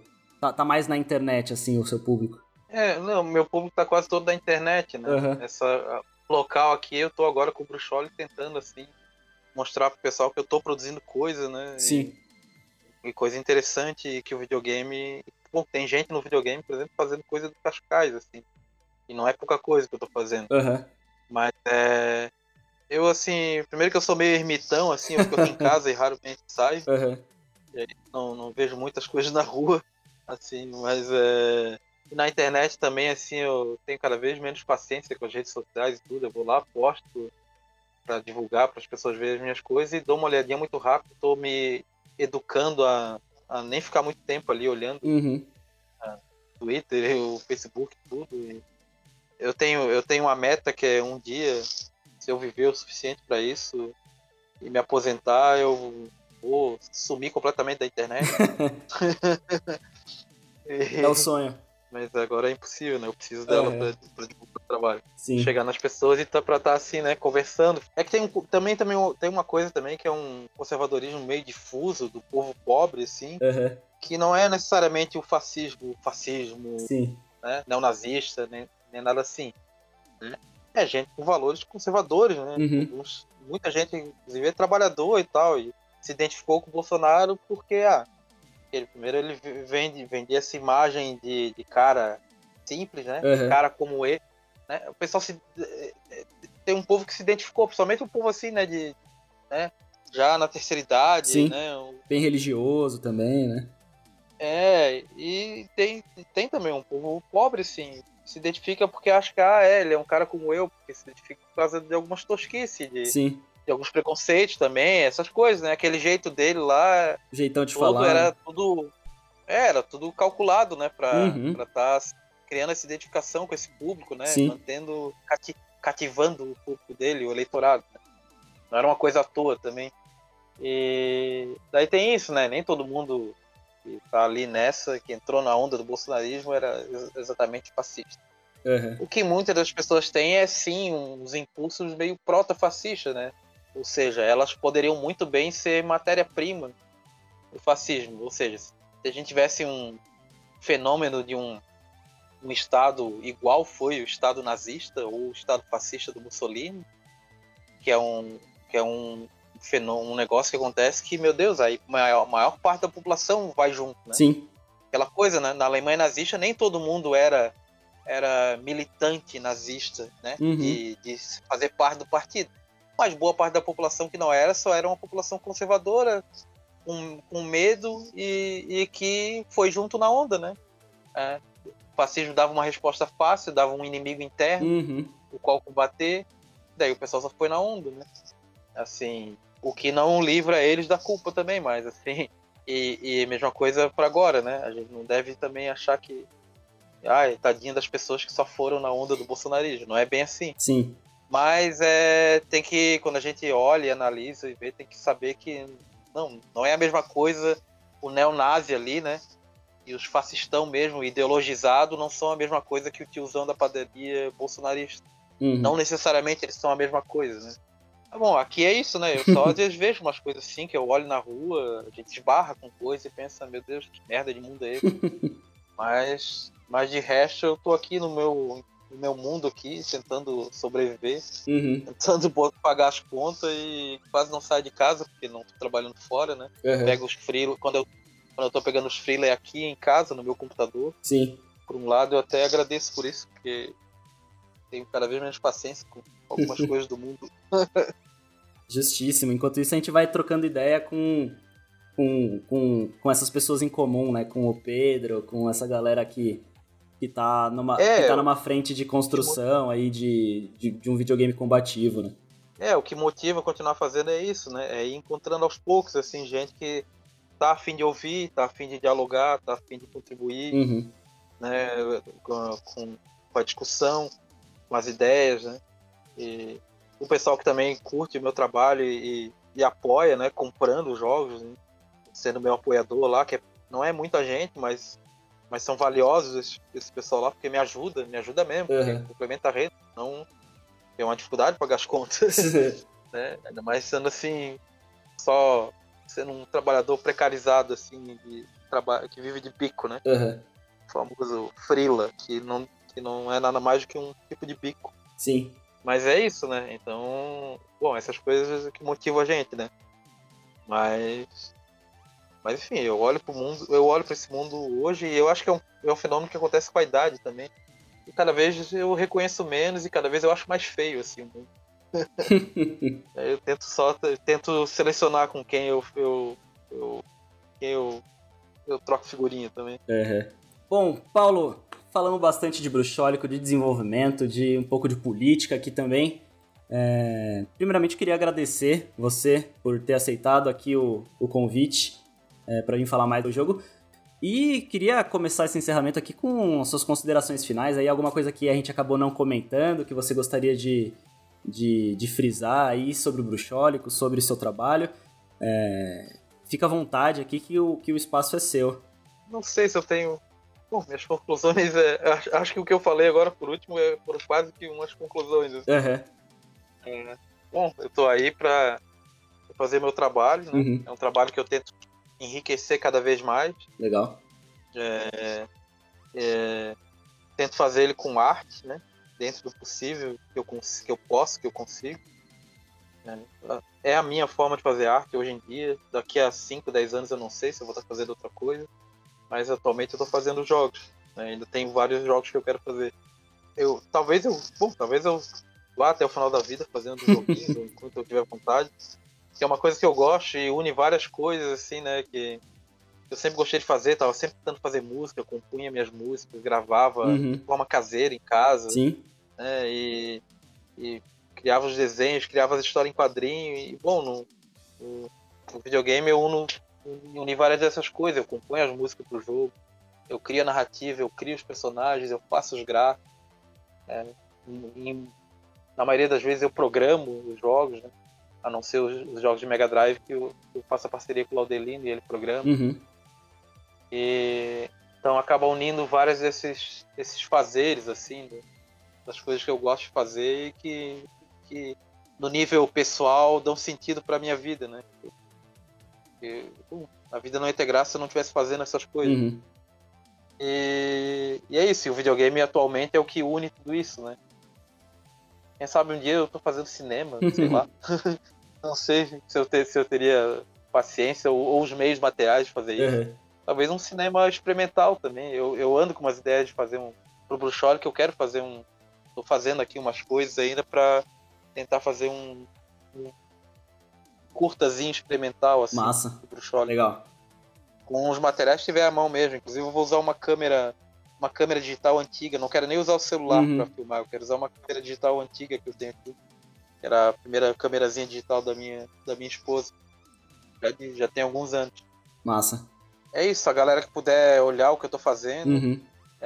quem tiver afim de se esforçar, de, de se interessar pela, narra- pela parte da narrativa, para além do jogo também.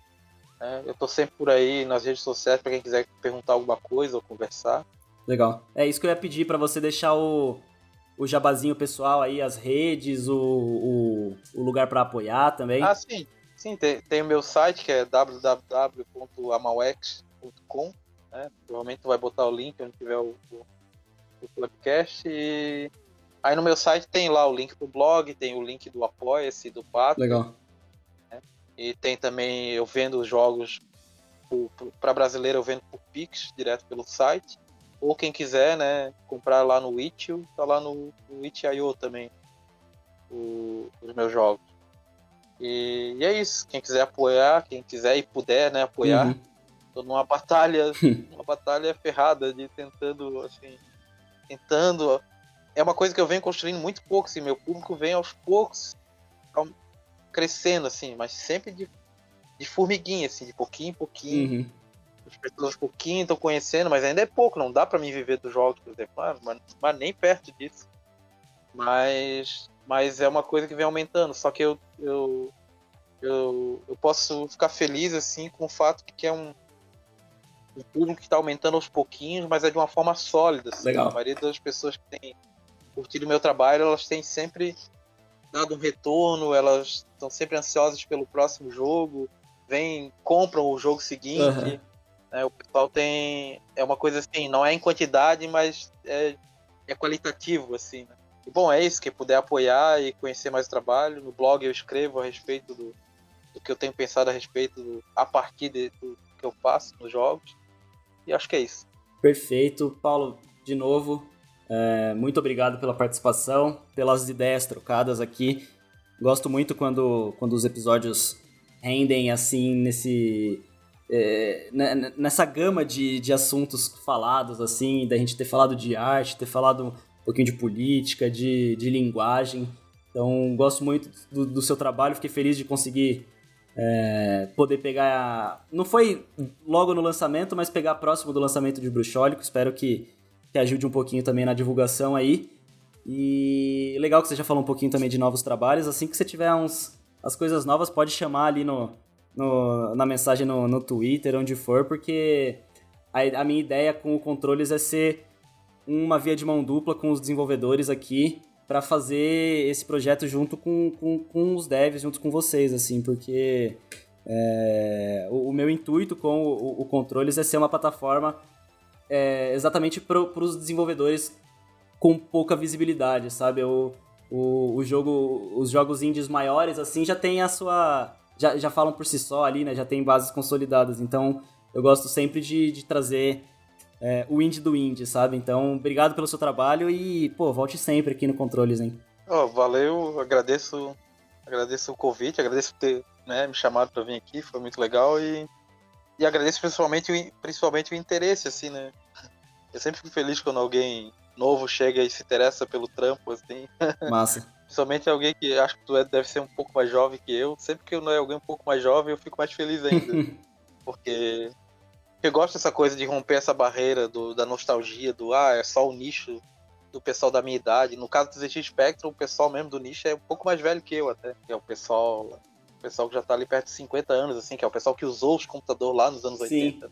Mas eu fico feliz, eu, porque eu acho que com os emulador não, não tem mais barreira para uhum. isso. E eu, acho, e eu acho que daqui a uns anos, quando, esse, quando, quando os aparelhos reais já tiverem morrido, quando, né, quando o meu ZX Spectrum ele não funcionar mais, quando só o que tiver são os emuladores e, e agora tem esses FPGA aí também para simular os, os hardware antigos, assim, eu acho que vai até se vai, vai romper uma barreira essa barreira geracional do pessoal, ah, eu jogo jogo novo da minha geração. Uhum.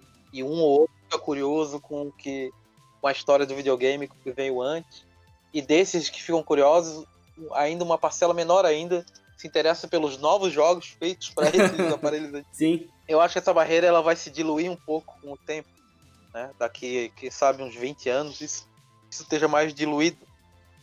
Não esteja mais tanto tanta essa separação. Uhum. Assim, mas vai levar, vai levar anos para isso acontecer. Eu acho que quando esses aparelhos antigos tudo morrerem e só e o que a gente tiver realmente são os emuladores, acho que isso vai acontecer mais. é, vamos ver aí. É, é, o que a gente falou, né? Os emuladores é, servindo como esse trabalho de preservação. Enfim, você que escutou a gente até agora, é, acredito que juntando aí os quatro fragmentos, conseguimos bater aqui o primeiro controle voadores de mais de duas horas. Então, valeu, Paulo, valeu você que está ouvindo. É... E até a próxima. Até o próximo jogo. Obrigadão, Paulo. Abraço. Valeu, abraço, obrigadão. Esse foi mais um episódio de Controles Voadores. Se você gostou, já compartilha aí nas redes sociais, manda para todo mundo que você conhece e também clica lá nas matérias do Terra Game On pra gente ganhar uns cliques, né, para reconhecer o nosso trabalho. Se você não gostou, compartilha também e daí manda mensagem o que você quer ver melhorar aqui no podcast. Muito obrigado por ouvir até aqui e até a semana que vem. Falou!